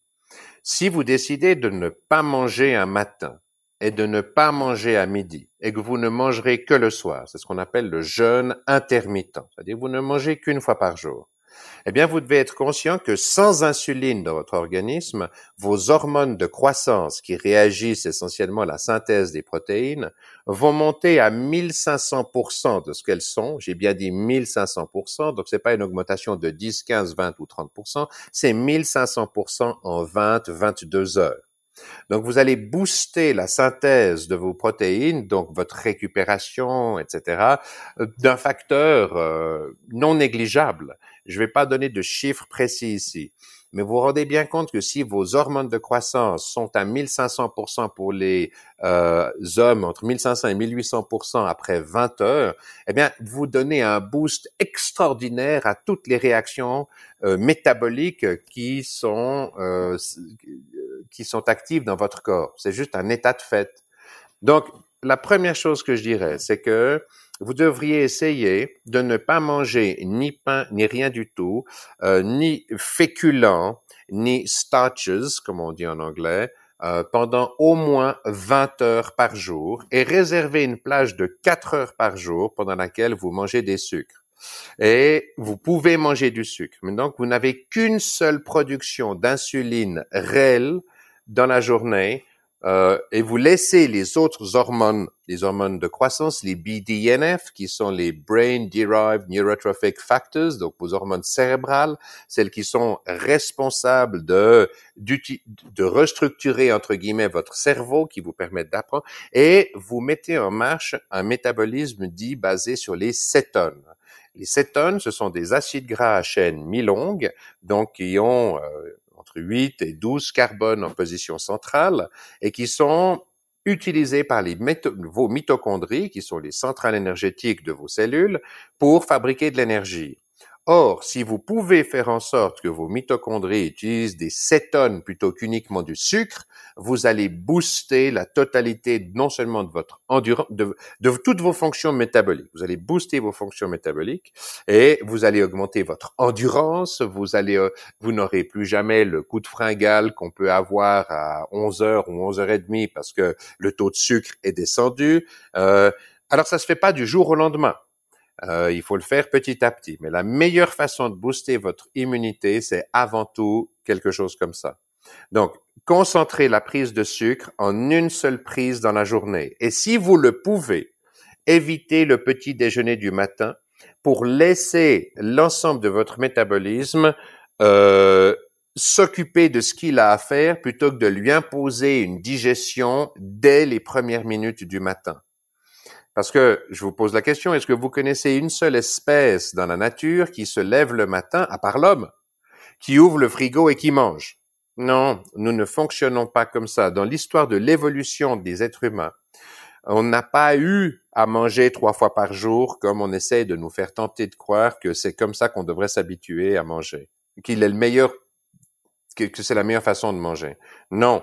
Euh, nos ancêtres se sont habitués à des périodes de disette et de fête. C'est-à-dire que quand il y avait de la nourriture, on en mangeait énormément, et puis ensuite on n'en avait plus. Et on réalise que, et ça crée des pauses digestives. Et le meilleur moyen de booster votre système immunitaire, c'est de faire des pauses digestives. Parce que si vous digérez tout le temps, vous êtes constamment dans un effort d'assimilation en continu et vous ne laissez pas votre organisme s'organiser comme il a envie de s'organiser par rapport à son immunité, par rapport aux hormones de croissance, aux, hormones cérébrales, euh, au cortisol et toutes les hormones qui compose votre métabolisme. Donc, la meilleure chose à faire, c'est d'essayer de ne pas manger jusqu'à midi, donc d'avoir une plage de 16 heures pendant laquelle vous faites une pause digestive et ensuite une plage de 8 heures pendant laquelle vous mangez. Et si vous avez arrivé à réduire cette plage de 8 heures pendant laquelle vous mangez à 4 heures, c'est encore mieux. J'aimerais apporter quand même une précision par rapport à tout ce que vous avez dit. Je suis euh, loin d'être spécialiste, mais sachant par exemple que le cerveau, est le premier consommateur euh, de, sucre, de glucose, que les muscles euh, vont se servir du glucose, du sucre, donc comme quasiment première source d'énergie, juste avant, euh, la, créatine peut-être pour des efforts hyper courts et intenses. Mais on va dire que le muscle se sert énormément de sucre pour fonctionner. Le cerveau est extrêmement friand de sucre. Est-ce que, alors quand je dis sucre, c'est le glucose, on va prendre tout hein, de manière large. Est-ce que le fait de diminuer son apport en sucre justement et de compter un peu sur ces corps cétoniques pour euh, fournir de l'énergie au corps, parce que en fait ça va être la voie parallèle. Si on n'apporte pas assez de sucre, le corps va justement trouver une voie parallèle qui est de prendre euh, des corps cétoniques pour y trouver de l'énergie et en, faire euh, et fonctionner normalement. Est-ce qu'on met pas à mal, dans un sens, son cerveau, son corps, son fonctionnement de ses organes si on coupe la source principale justement d'énergie? Alors, J'adore votre question parce que ça met en lumière des croyances qui sont des croyances populaires où on pense véritablement que le premier combustible, que ce soit du cerveau ou des muscles, est le sucre, ce qui est une erreur fondamentale. Euh, votre euh, système biologique, votre métabolisme, votre corps est capable de stocker, euh, on va dire, 150 grammes de sucre. Mais le sucre, c'est quelque chose qui est toxique, qui est ultra inflammatoire. Dans le sens que euh, dès qu'il y a du sucre à l'intérieur de la machine, c'est branle-bas de combat, insuline, pour faire pénétrer ce sucre dans toutes vos cellules le plus vite possible. Parce que dès que vous avez plus que 5 grammes de sucre dans le sang, c'est une maladie qu'on appelle le diabète. Donc, euh, il est hors de question de laisser un produit qui est hautement inflammatoire et toxique augmenter en proportion à l'intérieur du système sanguin. Donc, ça veut dire que dès que vous mangez du sucre, l'insuline est sécrétée, elle est, elle pousse le sucre à l'extérieur du système sanguin en forçant les cellules à s'en nourrir. Maintenant, si les cellules sont déjà chargées en sucre parce que vous en avez eu le matin, à midi, le soir, tout le temps, ben, elles sont quand même, elles disent, non merci, j'ai déjà assez. Mais en fait, elles sont obligées d'accepter ce sucre parce que l'insuline est l'hormone maîtresse de ce, de, ce métabolisme. Encore une fois, pour votre organisme, c'est une priorité de ne pas laisser le sucre monter au-delà d'eux. Et quand ces cellules vont recevoir cette extra dose de sucre, elles vont, par toute une série de processus enzymatiques, le transformer dans en acide palmitique et en acide stéarique, qui sont des acides gras à chaîne très longues, qui est la seule façon dont votre organisme va stocker l'énergie. La seule. Si le sucre était le carburant principal, vous pensez bien que nos organismes auraient appris à le stocker de façon plus efficace. Aujourd'hui, un coureur cycliste qui ne mange pas, qui est habitué au sucre uniquement, à partir du moment où il fait un effort violent, dans, deux heures, il sera en hypoglycémie au plus et il pourra pas euh, poursuivre son effort. Et alors que il a du gras à disposition, mais il n'arrivera pas à faire ce qu'on appelle la néoglucogénèse suffisamment rapidement pour produire le, le sucre nécessaire à la poursuite de son effort. Or, vos mitochondries, qui encore une fois sont les centrales énergétiques, et bien sûr, elles adorent le sucre. Oui, mais fondamentalement chez l'être humain, elles sont faites pour utiliser des cétones, des corps cétoniques. Votre cerveau, exactement la même chose. Le cerveau fonctionne beaucoup mieux en termes de ses neurotransmetteurs, des processus cérébraux, s'il a comme énergie 85% de cétones et 15% de sucre. Dès que vous allez au-delà de 15-20% de sucre dans le cerveau, il fonctionne moins bien. Les muscles, c'est la même chose. Moi-même, je fais, euh, l'année passée, j'ai dû faire entre 14 et 16 000 kilomètres de vélo. Donc, ça veut dire que je suis un pratiquant assidu, si j'ose dire. Euh, et le fait est que je pars le matin, je suis à jeun, je ne mange rien, et j'ai mes corps cétoniques qui m'alimentent en énergie, euh, en continu. Et je fais 100, 200 kilomètres de vélo, même comme j'habite en montagne, ben la dernière pente que je dois gravir euh, fait un peu plus de 700 mètres de dénivelé, donc je peux pas me la jouer tranquille comme quand on est à plat, je suis obligé de fournir un effort. Eh bien, euh, je ne mange rien et je n'ai jamais une hypoglycémie parce que mon organisme s'est habitué à l'utilisation des cétones pour produire de l'énergie. Donc, le fait de croire, et je donnerai juste un exemple. Il y a deux teams cyclistes professionnels qui gagnent à peu près tout. C'est la Quick Step pour les classiques et c'est Ineos, donc ex-Sky, pour les grands tours. Et je rappelle que ces deux teams euh, obligent leurs coureurs, entre guillemets, à utiliser des cétones. C'est-à-dire, ils ne, leur permettent pas de manger tous les jours à leur faim, ils doivent faire des entraînements à jeun pour que l'organisme s'habitue à produire les mitochondries spécifiques à l'utilisation des cétones. Parce que ces cétones, ce sont ce que j'appelle moi les, qui sont contenus dans les, en termes de stockage, dans les graisses brunes. Et ces graisses brunes, qui sont les euh, graisses tout simplement qui contiennent des mitochondries par rapport aux graisses blanches qui n'en contiennent pas, c'est les graisses que le nourrisson, le bébé, le très jeune enfant, va utiliser pour stocker son énergie. Et pourquoi est-ce qu'on appelle ça graisses brunes? Parce qu'elles contiennent les mitochondries qui permettent d'utiliser les corps gras, les cétones en particulier, pour produire de l'énergie pratiquement aussi vite que si c'était du sucre. Oui, mais beaucoup plus longtemps. Beaucoup plus longtemps. Parce que vous êtes très vite à court de sucre dans un organisme qui fait du sport, mais par contre, vous n'êtes pas très vite à court de graisse.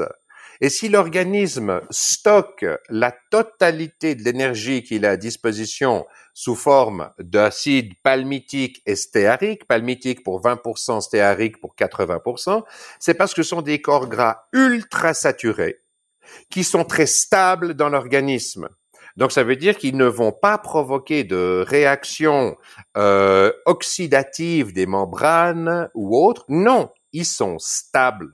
Et à partir du moment où ils sont stables, on peut les stocker pendant des années et des années sans oxyder euh, vos membranes, radicaux libres, etc., etc. Non, non, non. Et c'est pour ça que l'organisme humain a choisi de stocker, quelle que soit la source de l'énergie, toute son énergie sous forme de ces deux acides gras qui sont les plus saturés avec, je crois, 16, 15 ou 16 ou 16 ou 17 atomes de carbone en position centrale. Donc, plus vous vous nourrissez de sucre, plus vous imposez des réactions métaboliques qui, in fine, vont arriver à de l'acide palmitique ou de l'acide stéarique, mais vous aurez imposé à votre organisme toutes les étapes euh, enzymatiques successives pour arriver à ça. Tandis que si vous mangez du gras trois fois par jour, eh ben, vous êtes déjà très proche. Ça peut être, ça peut venir des œufs, du lard, du bacon, de l'huile d'olive, euh, d'huile de tournesol et autres. Eh ben, vous êtes déjà en termes de ce que vous donnez à votre organisme, beaucoup plus proche de ce qu'il va utiliser, lui, pour stocker l'énergie. Donc, vous aurez beaucoup moins de réactions pour arriver in fine au produit final et vous allez économiser votre système enzymatique qui, lui, sera beaucoup plus à même de travailler pour améliorer votre immunité, pour travailler, etc., euh, etc. Donc, la première chose à faire, c'est régime intermittent, le 16-8 ou le OMAD, O-M-A-D, One Meal a Day. Et si vous allez sur YouTube ou sur BitChute ou sur VidMe ou tous ces médias, YouTube le plus utilisé évidemment, euh, n'hésitez pas, vous tapez OMAD et vous regardez. Vous tapez régime jeûne intermittent, intermittent fasting. Je sais qu'au Canada, tout le monde parle français, mais tout le monde parle anglais aussi. Donc, vous aurez des centaines de vidéos qui vont arriver et vous allez adorer. Et je pense que c'est la première mesure à mettre en place pour véritablement booster votre système endocrinien, enzymatique et protéger votre immunité. Donc, euh, première chose, diminuer ou en tout cas limiter son apport en, glucides, comme vous venez de le dire. Euh, peut-être aussi, euh, alors glucides pour que tout le monde se retrouve, on est sur des pâtes, riz, euh, patates, féculents. Je rajouterais peut-être à choisir si euh, quelqu'un décide de consommer du, riz, des pâtes, enfin en tout cas des céréales, plutôt passer sur des céréales complètes qui vont en fait euh, provoquer moins de pics enfin moins de pics insuliniques peut-être, quitte à, optimiser au mieux peut-être. Alors Jérôme, vous avez raison. Le, le pic glycémique sera un peu moins important. Donc en fait, mais moi c'est pas le pic glycémique qui m'intéresse, c'est le pic insulinique. C'est-à-dire, c'est-à-dire que chaque fois que vous demandez à votre organisme, euh, aux cellules bêta des îlots de Langerhans du pancréas de sécréter de l'insuline, eh bien, vous allez mettre pratiquement à zéro vos hormones de croissance et les autres, euh, autres hormones, donc les autres productions endocriniennes. Donc vraiment, ce qui est important, c'est pas tellement le choix des glucides, c'est clair que c'est mieux de manger du pain complet que du pain blanc. Il n'y a pas besoin d'être grand mage de la nutrition pour s'en rendre compte. Mais ce qui est important, c'est que pendant 16 heures, voire 20 heures par jour, vous ne mettiez pas le moindre sucre dans la machine, quelle que soit son origine. Comme ça, vous allez forcer vos mitochondries à devoir faire sans sucre pendant 16 à 20 heures. Et en fait, le moteur de l'amélioration, c'est là. Parce que vous n'aurez pas d'insuline. Quelle que soit l'origine du sucre, ça peut être des pâtes, ça peut être des pommes de terre, du pain, des cornflakes, euh, du sirop d'érable, euh, ou c'est du sucre.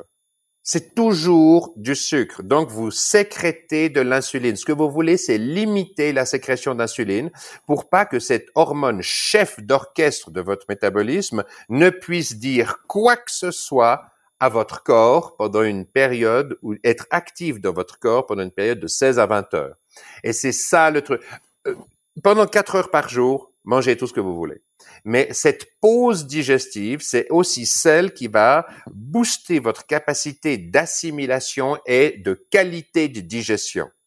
Et les deux teams qui gagnent tout en cyclisme, et je vous jure que le le Tour de France est un effort intense. Hein. Je crois qu'on s'est tous bien compris. Les, les, professionnels du cyclisme sont les, les hommes, les femmes les plus endurants de la planète. Il n'y a aucun doute là-dessus. C'est effarant.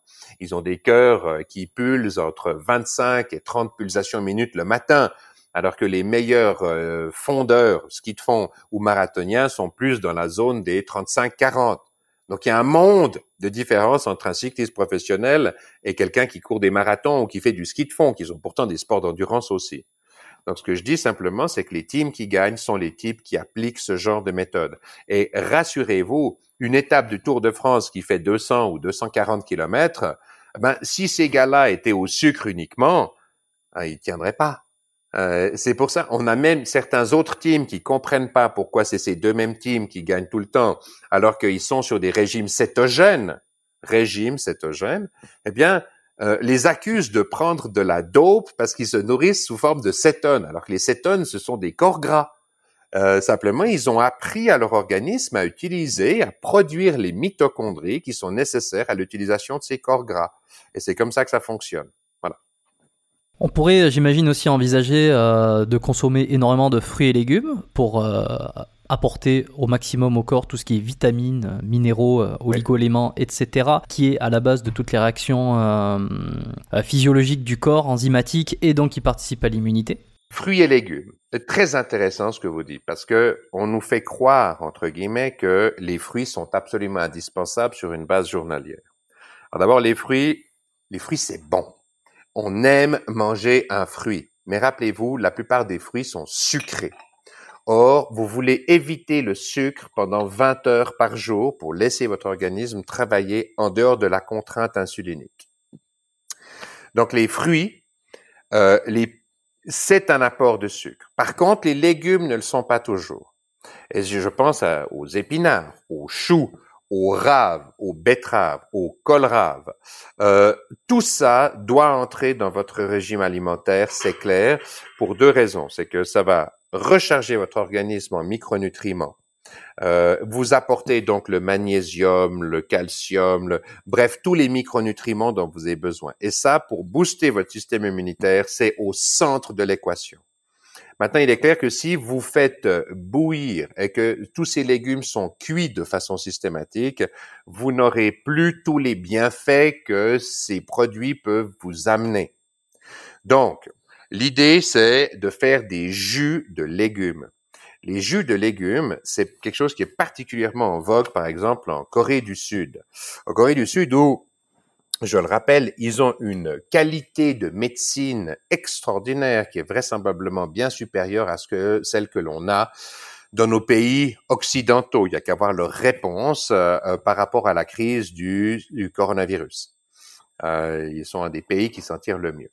Et nos amis coréens ont mis entre, en, ont mis à, à disposition du monde des euh, ce que j'appelle des slow juicers, c'est-à-dire des extracteurs de jus, mais qui plutôt que d'être basés sur des centrifugeuses qui tournent à des milliers de tours minutes, sont basés sur des hélices rotatives qui très gentiment vont extraire le jus des légumes que vous voulez utiliser pour vous reminéraliser, pour vous recharger en tout ça.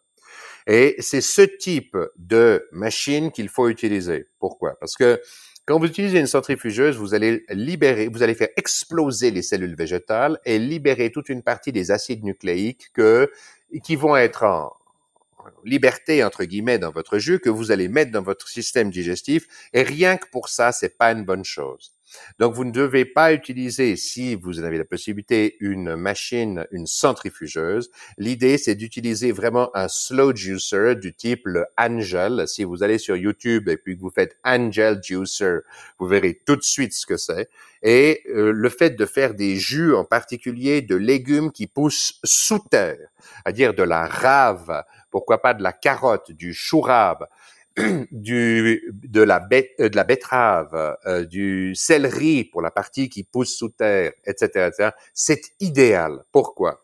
Parce que quand un légume pousse sous terre, il est entouré bien sûr de la terre et donc des bactéries. Il est hyper rechargé dans toutes ces bactéries qui foisonnent dans votre système digestif, hein, euh, qui sont une aide constante à la digestion.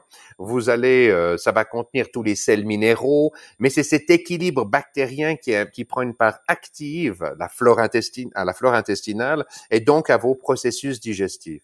Et si vous pouvez faire un ou deux jus de légumes sur la base de ces racines tubercules, eh bien, vous êtes au top. c'est sûr, vous êtes au top. Vous reminéralisez vos organismes et vous trouverez par centaines les vidéos qui vous décrivent comment comment faire cela. Euh, mais je me permets encore une fois, le plus important, c'est la pause digestive, exactement comme un muscle. Est-ce que vous pensez que c'est dans la salle de fitness quand vous faites travailler votre biceps qu'il va augmenter de taille surcompensée pour euh, cicatriser les efforts que vous lui imposez? Non, c'est pendant la phase de récupération. Donc, cette phase de récupération, elle est aussi importante pour votre système digestif que pour votre musculature. Et si vous donnez une phase de récupération à votre système digestif pendant 20 heures par jour, il sera au top au moment où il va recevoir le bol alimentaire. Et c'est à ce moment-là que vous serez capable d'extraire au mieux votre jus de légumes, euh, les protéines, qu'elles soient d'origine végétale ou animale, euh, les acides gras, etc., etc. Donc, c'est ça qui est véritablement important, c'est de faire des pauses. L'idée, c'est pas de savoir ce qu'on peut consommer en plus, non, c'est qu'est-ce qu'on peut consommer en moins? Pour permettre aux réactions enzymatiques et biologiques de votre corps de s'exprimer, de faire ce qui est juste, de faire, entre parenthèses, ce à quoi vous êtes habitué depuis des centaines de millions d'années, tout au fil de l'évolution. Parce qu'encore une fois, la personne qui se lève le matin, qui ouvre le frigo et qui mange dans les dix minutes, c'est une invention très récente au niveau de l'évolution de l'espèce. Quand on était encore, il n'y a pas plus que 30 000 ans dans le rift africain, est-ce que vous croyez que nos amis euh, hommes des cavernes ou même avant euh, se levaient le matin et mangeaient? Ah ben non. Est-ce que vous croyez qu'ils mangeaient tous les jours? Oh non, ils mangeaient quand il y avait. Mais Est-ce que vous croyez qu'il mangeait du sucre tous les jours? Ah ben non. Euh, il trouvait de temps en temps, il tombait sur une ruche avec des abeilles, mais une ou deux fois par année. Alors il se gavait comme des fous à risque, au risque de faire un coma glucidique le, cas échéant. Ouais, mais en plus, ensuite il n'y avait plus. Donc ça veut dire que votre organisme, il a appris à gérer les, les périodes de disette, de manque, en en tirant parti le mieux possible. Et si vous voulez plus d'informations à ce niveau-là, vous devriez vous intéresser à l'autophagie, c'est-à-dire que fait votre organisme quand il est privé de nourriture? Eh bien, il y a des petites organelles à l'intérieur des cellules qu'on appelle les lysosomes. Ça a d'ailleurs valu un prix Nobel de médecine à un japonais il y a quatre ou cinq ans, quelque chose comme ça, ou deux, trois ans, je me souviens plus. Pour, parce que votre organisme, quand il est privé de sucre, puis qu'il y a moins. Alors d'abord, il va utiliser les graisses de façon beaucoup plus efficace, puis s'il n'y en a pas beaucoup, qu'est-ce qu'il va faire? Il va se mettre à digérer les vieilles structures dysfonctionnelles à l'intérieur même des cellules grâce à ces organelles qu'on appelle lysosomes, et mettre à disposition les structures ainsi digérées à disposition du cytoplasme cellulaire, donc des acides aminés, donc les futures briques des protéines, pour que la synthèse des protéines euh, les ribosomes cette fois et à disposition les acides aminés dont ils ont besoin pour fabriquer de nouveaux muscles ou quelles que soient les protéines nécessaires. Donc, c'est comme ça que ça fonctionne. Donc, en même temps, si vous ne mangez pas pendant 12 heures, non seulement vous allez favoriser le fait que vous ne sécrétez pas d'insuline, et ça va être fabuleux pour toutes vos autres réactions hormonales et enzymatiques, vous allez reposer votre système digestif, ce qui est fabuleux pour l'assimilation et la prochaine digestion, et vous, avez, vous allez stimuler l'autophagie, donc le fait d'aller chercher des vieilles structures qui ne fonctionnent plus bien, de les digérer à l'interne pour les remettre à disposition du système pour fabriquer des structures nobles, nouvelles et fonctionnelles. C'est comme ça que ça marche. Maintenant, on sait, euh, il est communément admis que le sport euh, améliore la santé, améliore le bien-être, la longévité également. Je pense que c'est plus approuvé. En tout cas, je ne pense pas. On peut donc dire, euh, de manière logique, puis bon, j'en suis particulièrement convaincu que l'activité sportive et le sport améliorent son immunité, permet d'être plus performant contre les attaques des, des agents infectieux. Oui. Comment ça s'expliquerait ça? Ouh là là, oui, alors comment est-ce que... Ah oui, c'est très difficile à dire. Euh, je crois que c'est une suite de réactions enzymatiques. Euh, comment est-ce que je pourrais répondre à ça? Euh... Sans, forcément, évidemment, c'est pas une question piège, mais euh, sans forcément rentrer dans, les, dans des détails, mais pour que les gens prennent conscience que euh, c'est peut-être aussi le moment d'essayer de commencer quelques activités parce que, en dehors du fait que ça va leur améliorer leur silhouette à l'approche de l'été. voilà. Et peut-être en même temps lutter contre d'un l'ennui et de deux contre probablement des infections à venir. Tout à fait. Bah, la première chose que je dirais, c'est que le sport agit comme un stimulant. Et la première chose stimulée quand vous faites du sport, c'est pas vos muscles. Non, c'est votre cerveau. Parce que le cerveau, dans les espèces mammifères qui ont un cerveau évolué, c'est le cerveau qui ordonne à, vos, à votre organisme. Le cerveau est un outil qui vous permet d'avoir de la mobilité. Et pour faire du sport, vous allez être mobile, que vous fassiez de la course, du vélo, de la marche, de la natation, ce que vous voulez. C'est votre cerveau qui travaille en tout premier pour donner une impulsion qui fasse en sorte que vos muscles puissent fonctionner aussi. Donc la première chose à laquelle vous faites du bien quand vous faites du sport, c'est pas vos muscles, c'est votre cerveau parce que vous utilisez votre cerveau qui dans l'histoire de l'évolution, comme je dis, la première fonction du cerveau, c'est de donner de la mobilité à un organisme pour qu'il puisse se diriger vers une source de nourriture, qu'il puisse éviter un milieu toxique, mais c'est de donner de la mobilité. Donc, quand vous bougez, la première chose que vous faites, vous utilisez votre cerveau. Et quand vous utilisez une fonction biologique, c'est comme ça que vous la maintenez et c'est comme ça que vous la développez. Donc déjà, rien que d'un point de vue cérébral, vous allez vous sentir bien parce que vous, vous allez utiliser l'organe, un des organes principaux, euh, si ce n'est l'organe principal de votre organisme. Première chose. La deuxième chose, et là c'est plus euh, basique, euh, c'est que vous allez oxygéner et provoquer une vasodilatation de l'ensemble de votre système euh, capillaire pour peu que vous mainteniez cet exercice pendant une quarantaine de minutes environ. Donc, si vous vous promenez sur un tapis, si vous faites de l'exercice chez vous, essayez de faire des séances qui durent de 40 minutes à une heure et demie si vous êtes déjà un athlète confirmé mais au minimum 40 minutes. Comme ça, vous allez ouvrir tous vos capillaires et vous allez oxygéner beaucoup mieux tous vos capillaires, permettre à la masse sanguine d'aller perfuser vos capillaires de, comme je dis, vasculariser, oxygéner, amener des micronutriments, des macronutriments, des protéines, des acides gras, des sucres, pourquoi pas, aux différents organes qui en ont besoin. Ça, c'est la deuxième chose. Euh, je pourrais presque m'arrêter là d'une certaine façon, parce que si les gens comprennent déjà ça, c'est fabuleux. Euh, maintenant, évidemment, pour, bah, sinon le sport, euh, voilà, ça agit comme un, un outil de cohésion sociale. Hein, on fait rarement du sport tout seul, même quand on est sur un vélo, la plupart du temps, ça se fait avec des amis ou en peloton dans le cadre de courses. Euh, sinon, vous avez tous les sports collectifs, c'est un peu plus difficile aujourd'hui. Donc, mais rien que sur un, en partageant sur Strava, si vous avez un home trainer, une bicyclette à la maison, vous pouvez faire du vélo avec les copains, vous voir sur les écrans. Enfin, c'est extraordinaire ce qu'on peut faire aujourd'hui. Donc, euh, donc voilà. Puis sinon, quels sont les autres avantages du sport? Ben encore une fois, vous allez booster vos sécrétions hormonales.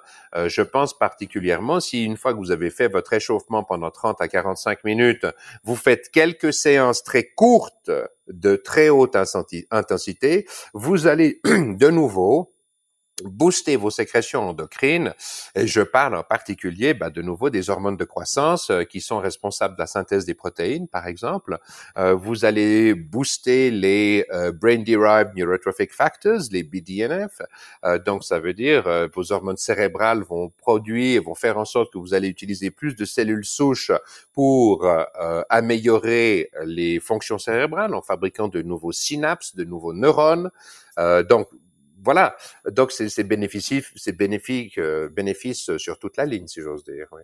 Entièrement d'accord et euh, je trouve que les, informations que vous avez apportées sont plutôt pertinentes. J'ai pas grand chose à rajouter sur euh, l'activité sportive pour l'immunité, mais ça semble évident après euh, ces dernières phrases. Il y a aussi bon le côté psychologique pour, pour les sportifs qui sont déjà qui, qui, ont l'habitude de pratiquer du sport soit à l'extérieur soit dans une salle de sport. Évidemment, il y a aussi le côté de, de, de, maintenir sa masse musculaire, de maintenir ses performances et de pas rester en chute libre avant la fin du confinement. Ça, ça paraît évident. Bon, je sais pas si c'était obligé de, le mentionner, mais enfin bon. Euh, est-ce que peut-être, euh, moi, il y a une question que j'ai envie de vous poser. Est-ce qu'il y aurait des compléments alimentaires, des idées pour améliorer son immunité ou des choses que vous connaissez? Je sais que j'ai récemment entendu que le collagène, des acides aminés plus ou moins, comme l'hydroxyproline, étaient des choses qui étaient intéressantes pour améliorer son immunité. J'ai entendu parler aussi de la créatine, euh, ce qu'on retrouve dans la viande rouge. Je fais un, une petite référence au podcast Nutrimuscle que j'écoute régulièrement, que je vous invite à écouter si vous êtes sportif euh, et que vous intéressez à la complémentation. Euh, pour la santé, pour la performance et la longévité. Qu'est-ce que vous en pensez? Est-ce que vous avez des avis sur des compléments de ce genre? Écoutez, je les ai utilisés pendant des années. J'ai pris des vitamines euh, sous forme artificielle, j'ai pris euh, tout ça, j'ai essayé la créatine une ou deux fois, mais pendant des très courtes périodes, une semaine. Euh, j'ai fait ce genre de choses.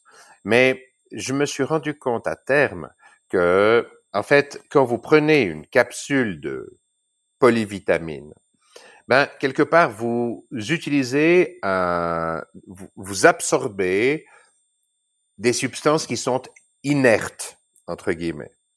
Tout au long de l'évolution, nos prédécesseurs n'ont jamais eu accès à ce type d'alimentation. C'est-à-dire que quand ils ont été chercher à travers le système digestif une vitamine, que ce soit la vitamine C, le complexe B, les vitamines liposolubles D, E, A ou autres, ils les ont toujours eu liés avec le reste de l'alimentation. Vous pouvez, euh, la vitamine C, c'est pas juste de l'acide ascorbique. La vitamine C, elle est plus ou moins active en fonction de son origine. C'est pas juste l'acide ascorbique. Vraiment. Euh, donc ça veut dire que quand vous l'absorbez de façon seule dans un cachet, c'est un aliment mort que vous absorbez. Alors oui, elle va être relativement active, elle va performer certaines choses, mais ça reste un aliment mort. Si vous voulez vous charger de vie, vous devez manger des aliments vivants. Euh, parce que c'est sous cette forme que votre système digestif et enzymatique est habitué à les recevoir depuis des millions et des millions d'années et que donner de façon purifiée une seule partie de ce à quoi il est habitué ne peut pas être favorable sur le long terme. Donc vous pouvez, oui, booster vos performances pendant quelques jours, c'est sûr, mais sur le long terme, ça ne fonctionnera pas comme ça. Sur le long terme, vous voulez donner à vos organismes euh, ce à quoi ils sont habitués depuis des millions d'années et qu'ils savent utiliser. Ça paraît fou ce que je dis. Alors oui, vous pouvez utiliser la DHEA, vous pouvez utiliser la créatine, vous pouvez utiliser des tas de choses, c'est super, mais ce sera jamais aussi efficace qu'un jus de rave. Ça paraît fou ce que je vous dis. Mais le jus de rave, par exemple, c'est un must absolu pour toute une série de sportifs d'endurance. Et ils n'ont pas le droit de faire une journée sans boire leur jus de rave, leur jus de chou et ceci et cela. Parce que c'est comme ça que vous allez booster les perméabilités sélectives qu'il y a entre les membranes, que vous allez charger votre organisme en sels minéraux et en micronutriments. Et je crois que ce qui est vraiment important, c'est de comprendre que manger des animaux, des éléments morts, inerte, stabilisée. La créatine, vous pouvez la garder 10 ans dans son flacon, elle va pratiquement pas se dénaturer. Les vitamines, les compléments polyvitaminés, la même chose.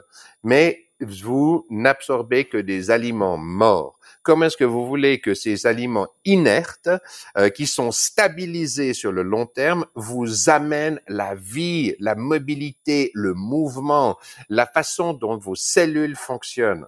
Je suis désolé encore une fois de le dire, c'est peut-être un peu une douche froide pour tous les producteurs de ce type de compléments. Je pense qu'ils sont super, que ça peut booster sur une courte période de temps et amener, amener une augmentation des performances, mais sur le long terme, ça n'est pas une solution.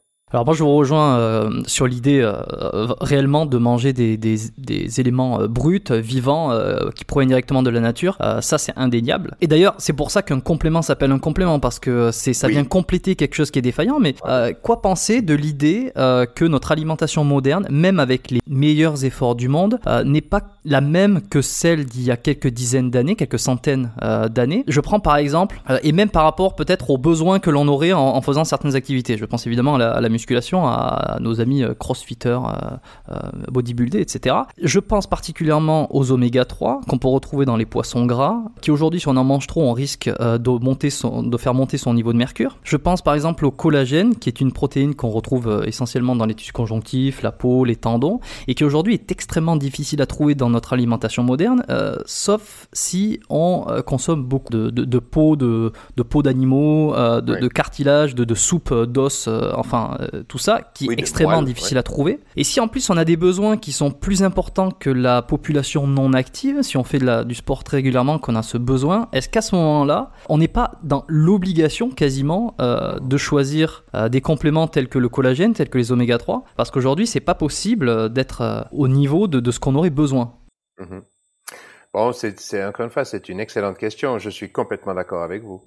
Euh, on n'a plus dans l'alimentation moderne les équilibres des différents nutriments, macronutriments et micronutriments euh, qui sont véritablement adaptés à venir permettre le métabolisme d'organismes très actifs. C'est un état de fait. Maintenant, de quelle façon est-ce qu'il faut complémenter ça? Est-ce que euh, je c'est très difficile de répondre à ça. Euh, on peut le complémenter de façon artificielle en venant justement avec des suppléments dans le domaine du collagène ou des oméga 3. Je, veux quand même revenir sur les oméga 3 parce que euh, les oméga 3 c'est très très important, mais il en faut pas trop. Sinon vous créez un stress oxydatif au niveau des membranes qui est très dommageable. Première chose.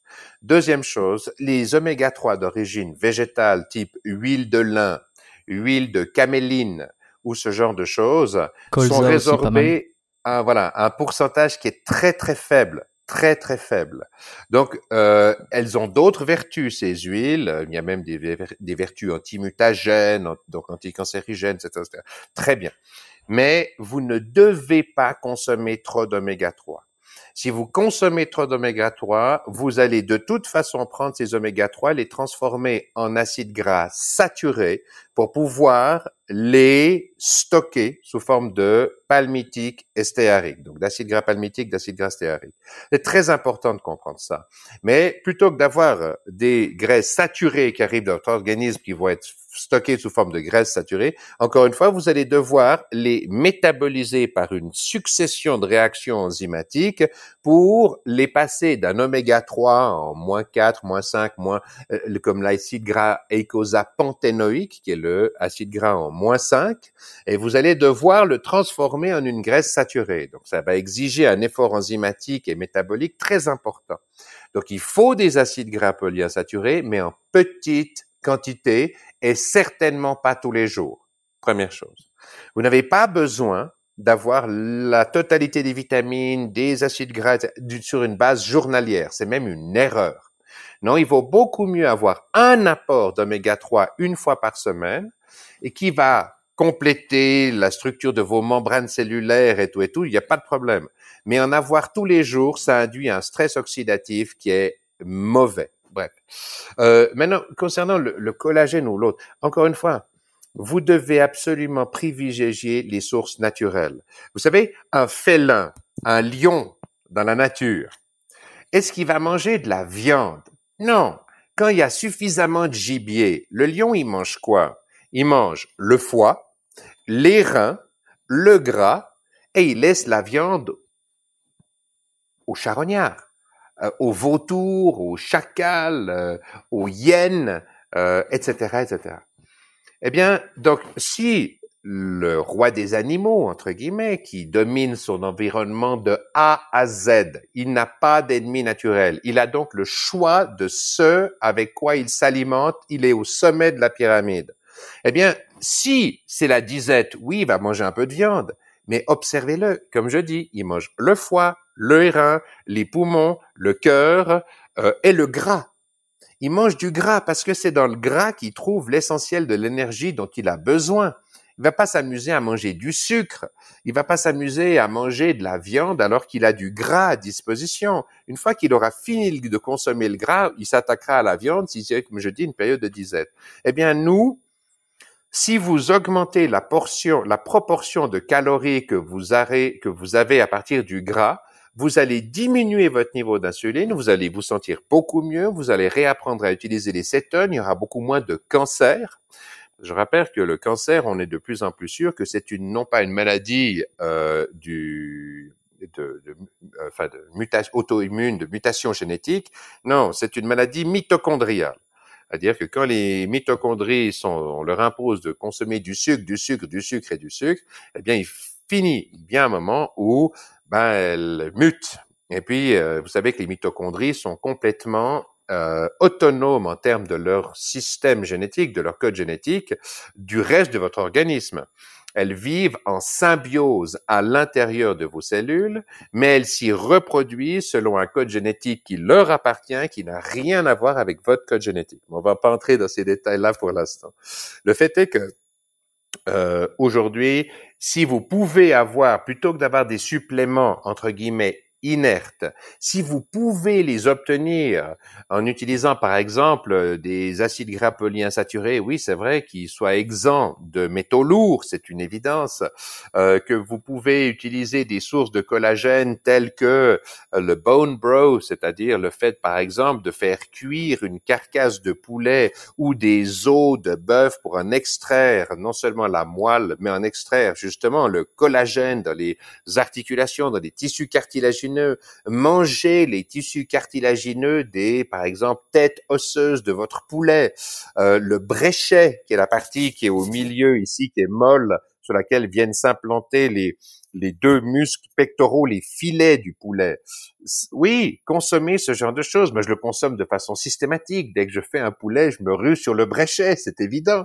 Mais alors, essayez de l'avoir de cette façon mais encore, et puis si c'est pas possible, j'ai déjà moi aussi consommé du collagène, de la créatine. Je l'ai fait pendant des courtes périodes de temps pour essayer, mais j'ai jamais poursuivi l'expérience sur le long terme parce qu'en plus ça m'apportait pas forcément des résultats particulièrement intéressants au niveau de mes performances en endurance dans le domaine du cyclisme ou, de l'alpinisme parce que moi c'est plutôt la montagne et, le vélo. Voilà.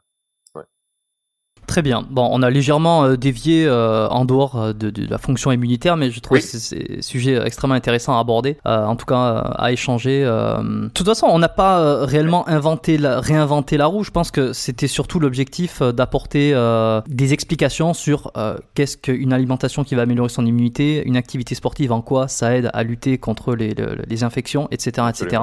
Ça aura pu donner des pistes d'idées, de réflexion à tous les auditeurs qui écoutent ce podcast. J'ai pour habitude pour euh, conclure ces épisodes, de poser trois petites questions. Volontiers.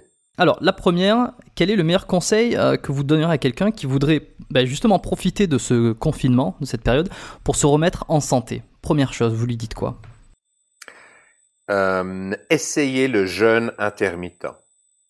C'est-à-dire, euh, allez sur YouTube, trouvez les références de ce qu'est un jeûne intermittent et vous allez régénérer votre organisme particulièrement lors des premières semaines. C'est-à-dire que vous, vous, vous vous imposez de ne manger que pendant une plage horaire de, je dirais, 8 heures dans la journée, ou si vous arrivez à la réduire à une plage horaire de 4 heures, moi c'est ce que je fais. Voilà. Et euh, vous dormirez mieux, vous digérerez mieux, vous serez plus actif intellectuellement, vous serez plus actif dans tous les domaines. Euh, parce que votre système se réhabituera à utiliser comme source d'énergie ce pourquoi il est fondamentalement prévu. Euh, si on stocke l'énergie sous forme de gras, c'est pas parce qu'on est fait pour utiliser des sucres. Sinon, notre organisme aurait mis au point les mécanismes qui nous permettent de stocker les sucres. Or, le sucre pour votre système sanguin, il est toxique. Vous en stockez à tout casser 150-200 grammes dans votre organisme, alors que vous pouvez stocker sans stress oxydatif des dizaines de kilos de gras. Si le gras était toxique pour vous, vous ne le stockeriez pas. Ce qu'il faut faire, c'est réapprendre à vos organismes à, à utiliser le gras. Et pour ce faire, vous le privez de sucre et vous le privez d'apport euh, nutritif pendant 16 à 20, voire 22 heures par jour. Et c'est comme ça que ça fonctionne. Donc ça, c'est le premier conseil. Essayez ça vous allez découvrir une nouvelle face de votre organisme et de votre biologie. Deuxième petite question, est-ce que vous avez un modèle ou un mentor et qu'il est peut-être encore aujourd'hui? J'en ai eu plein. j'en ai eu plein. Euh, oui, j'en ai eu beaucoup, mais euh, comment dirais-je? C'est pas un mentor, c'est pas une personne, c'est une succession de personnes qui m'ont exposé à l'attitude que j'ai dans différents domaines, que ce soit par rapport à l'apprentissage, que ce soit par rapport euh, à l'exercice physique, à la nutrition, à mes relations avec les autres. Et en fait, ça va vous paraître fou ce que je vais vous dire, mais mon mentor, finalement, c'est les connaissances cumulées des êtres humains qu'on peut retrouver avec une telle facilité de nos jours sur tous les médias, internationaux, que ce soit bien sûr YouTube, que ce soit Wikipédia, que ce soit les sites des universités, des médias, euh, c'est toutes ces connaissances cumulées des êtres humains qu'on peut absorber. Et si j'ai un deuxième conseil, je dirais une image vaut mille mots. Donc vous pouvez lire du texte, mais aujourd'hui on peut apprendre dans le cadre de discussions, de conférences, d'images, de gens qui vous expliquent euh, graphique à l'appui comment ça fonctionne. Donc, je dirais que mon mentor, finalement, est-ce que c'est pas la richesse des connaissances des êtres humains rendues accessibles par un YouTube ou un Wikipédia? je dirais, c'est presque ça, quoi.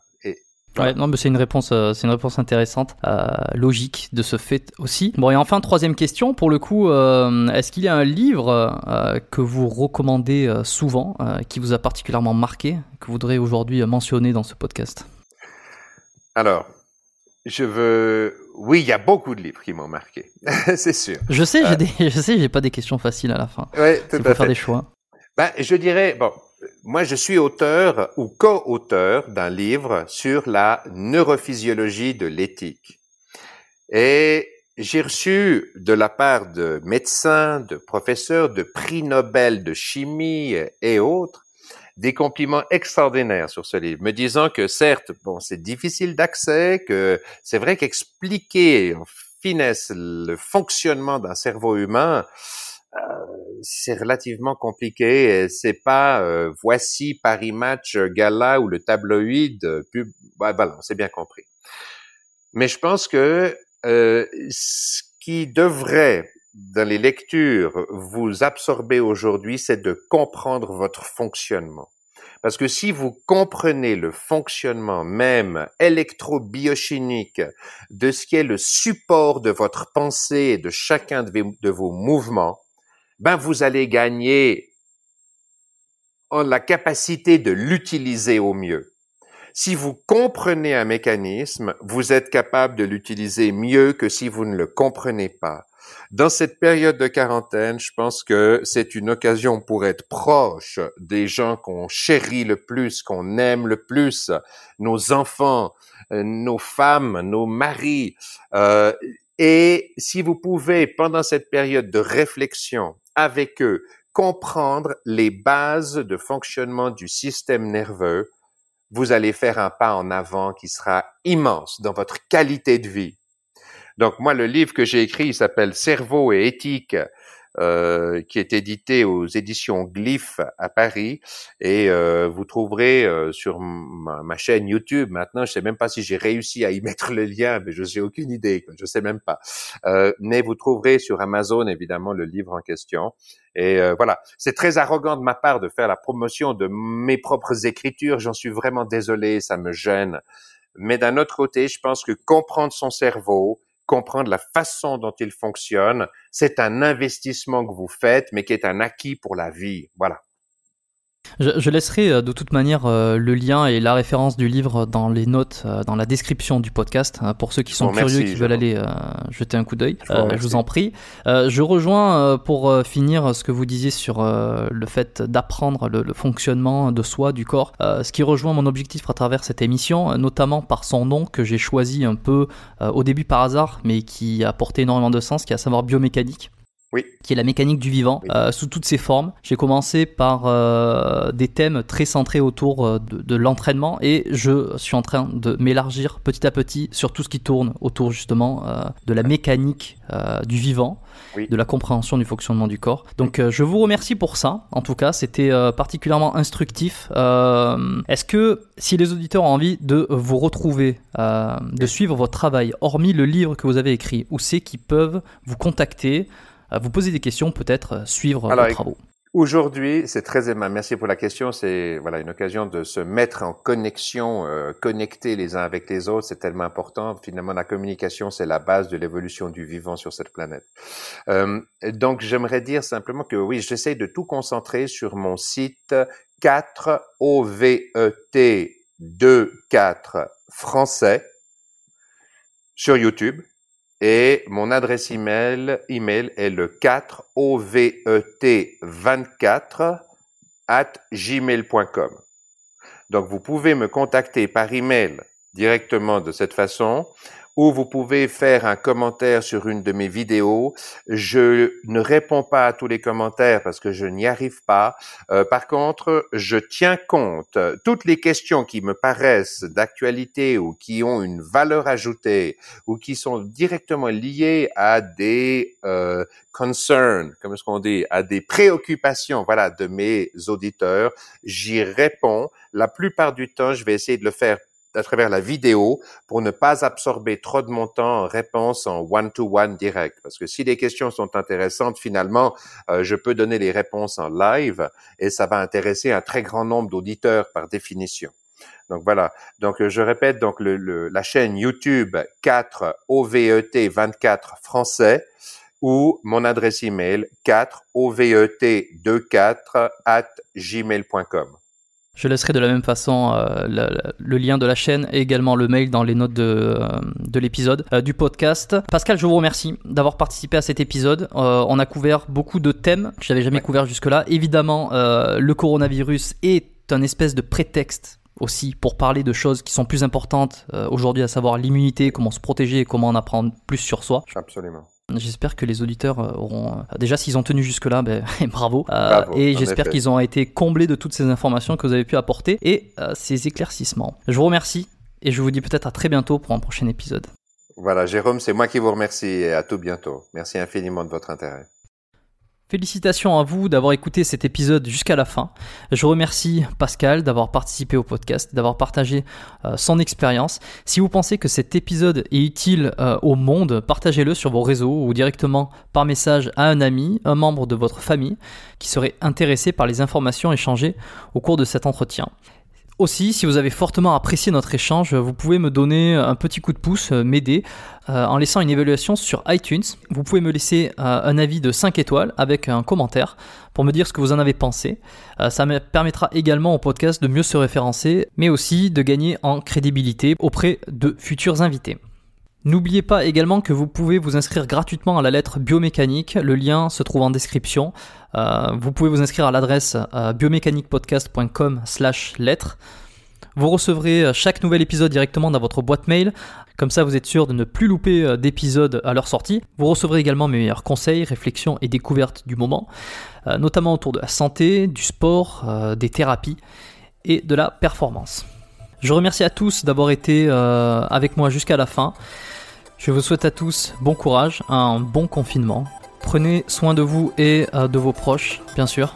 Euh, pour tous ceux qui rejoignent l'aventure biomécanique, euh, bienvenue. Et puis, je vous dis à très bientôt pour un prochain épisode. Bye.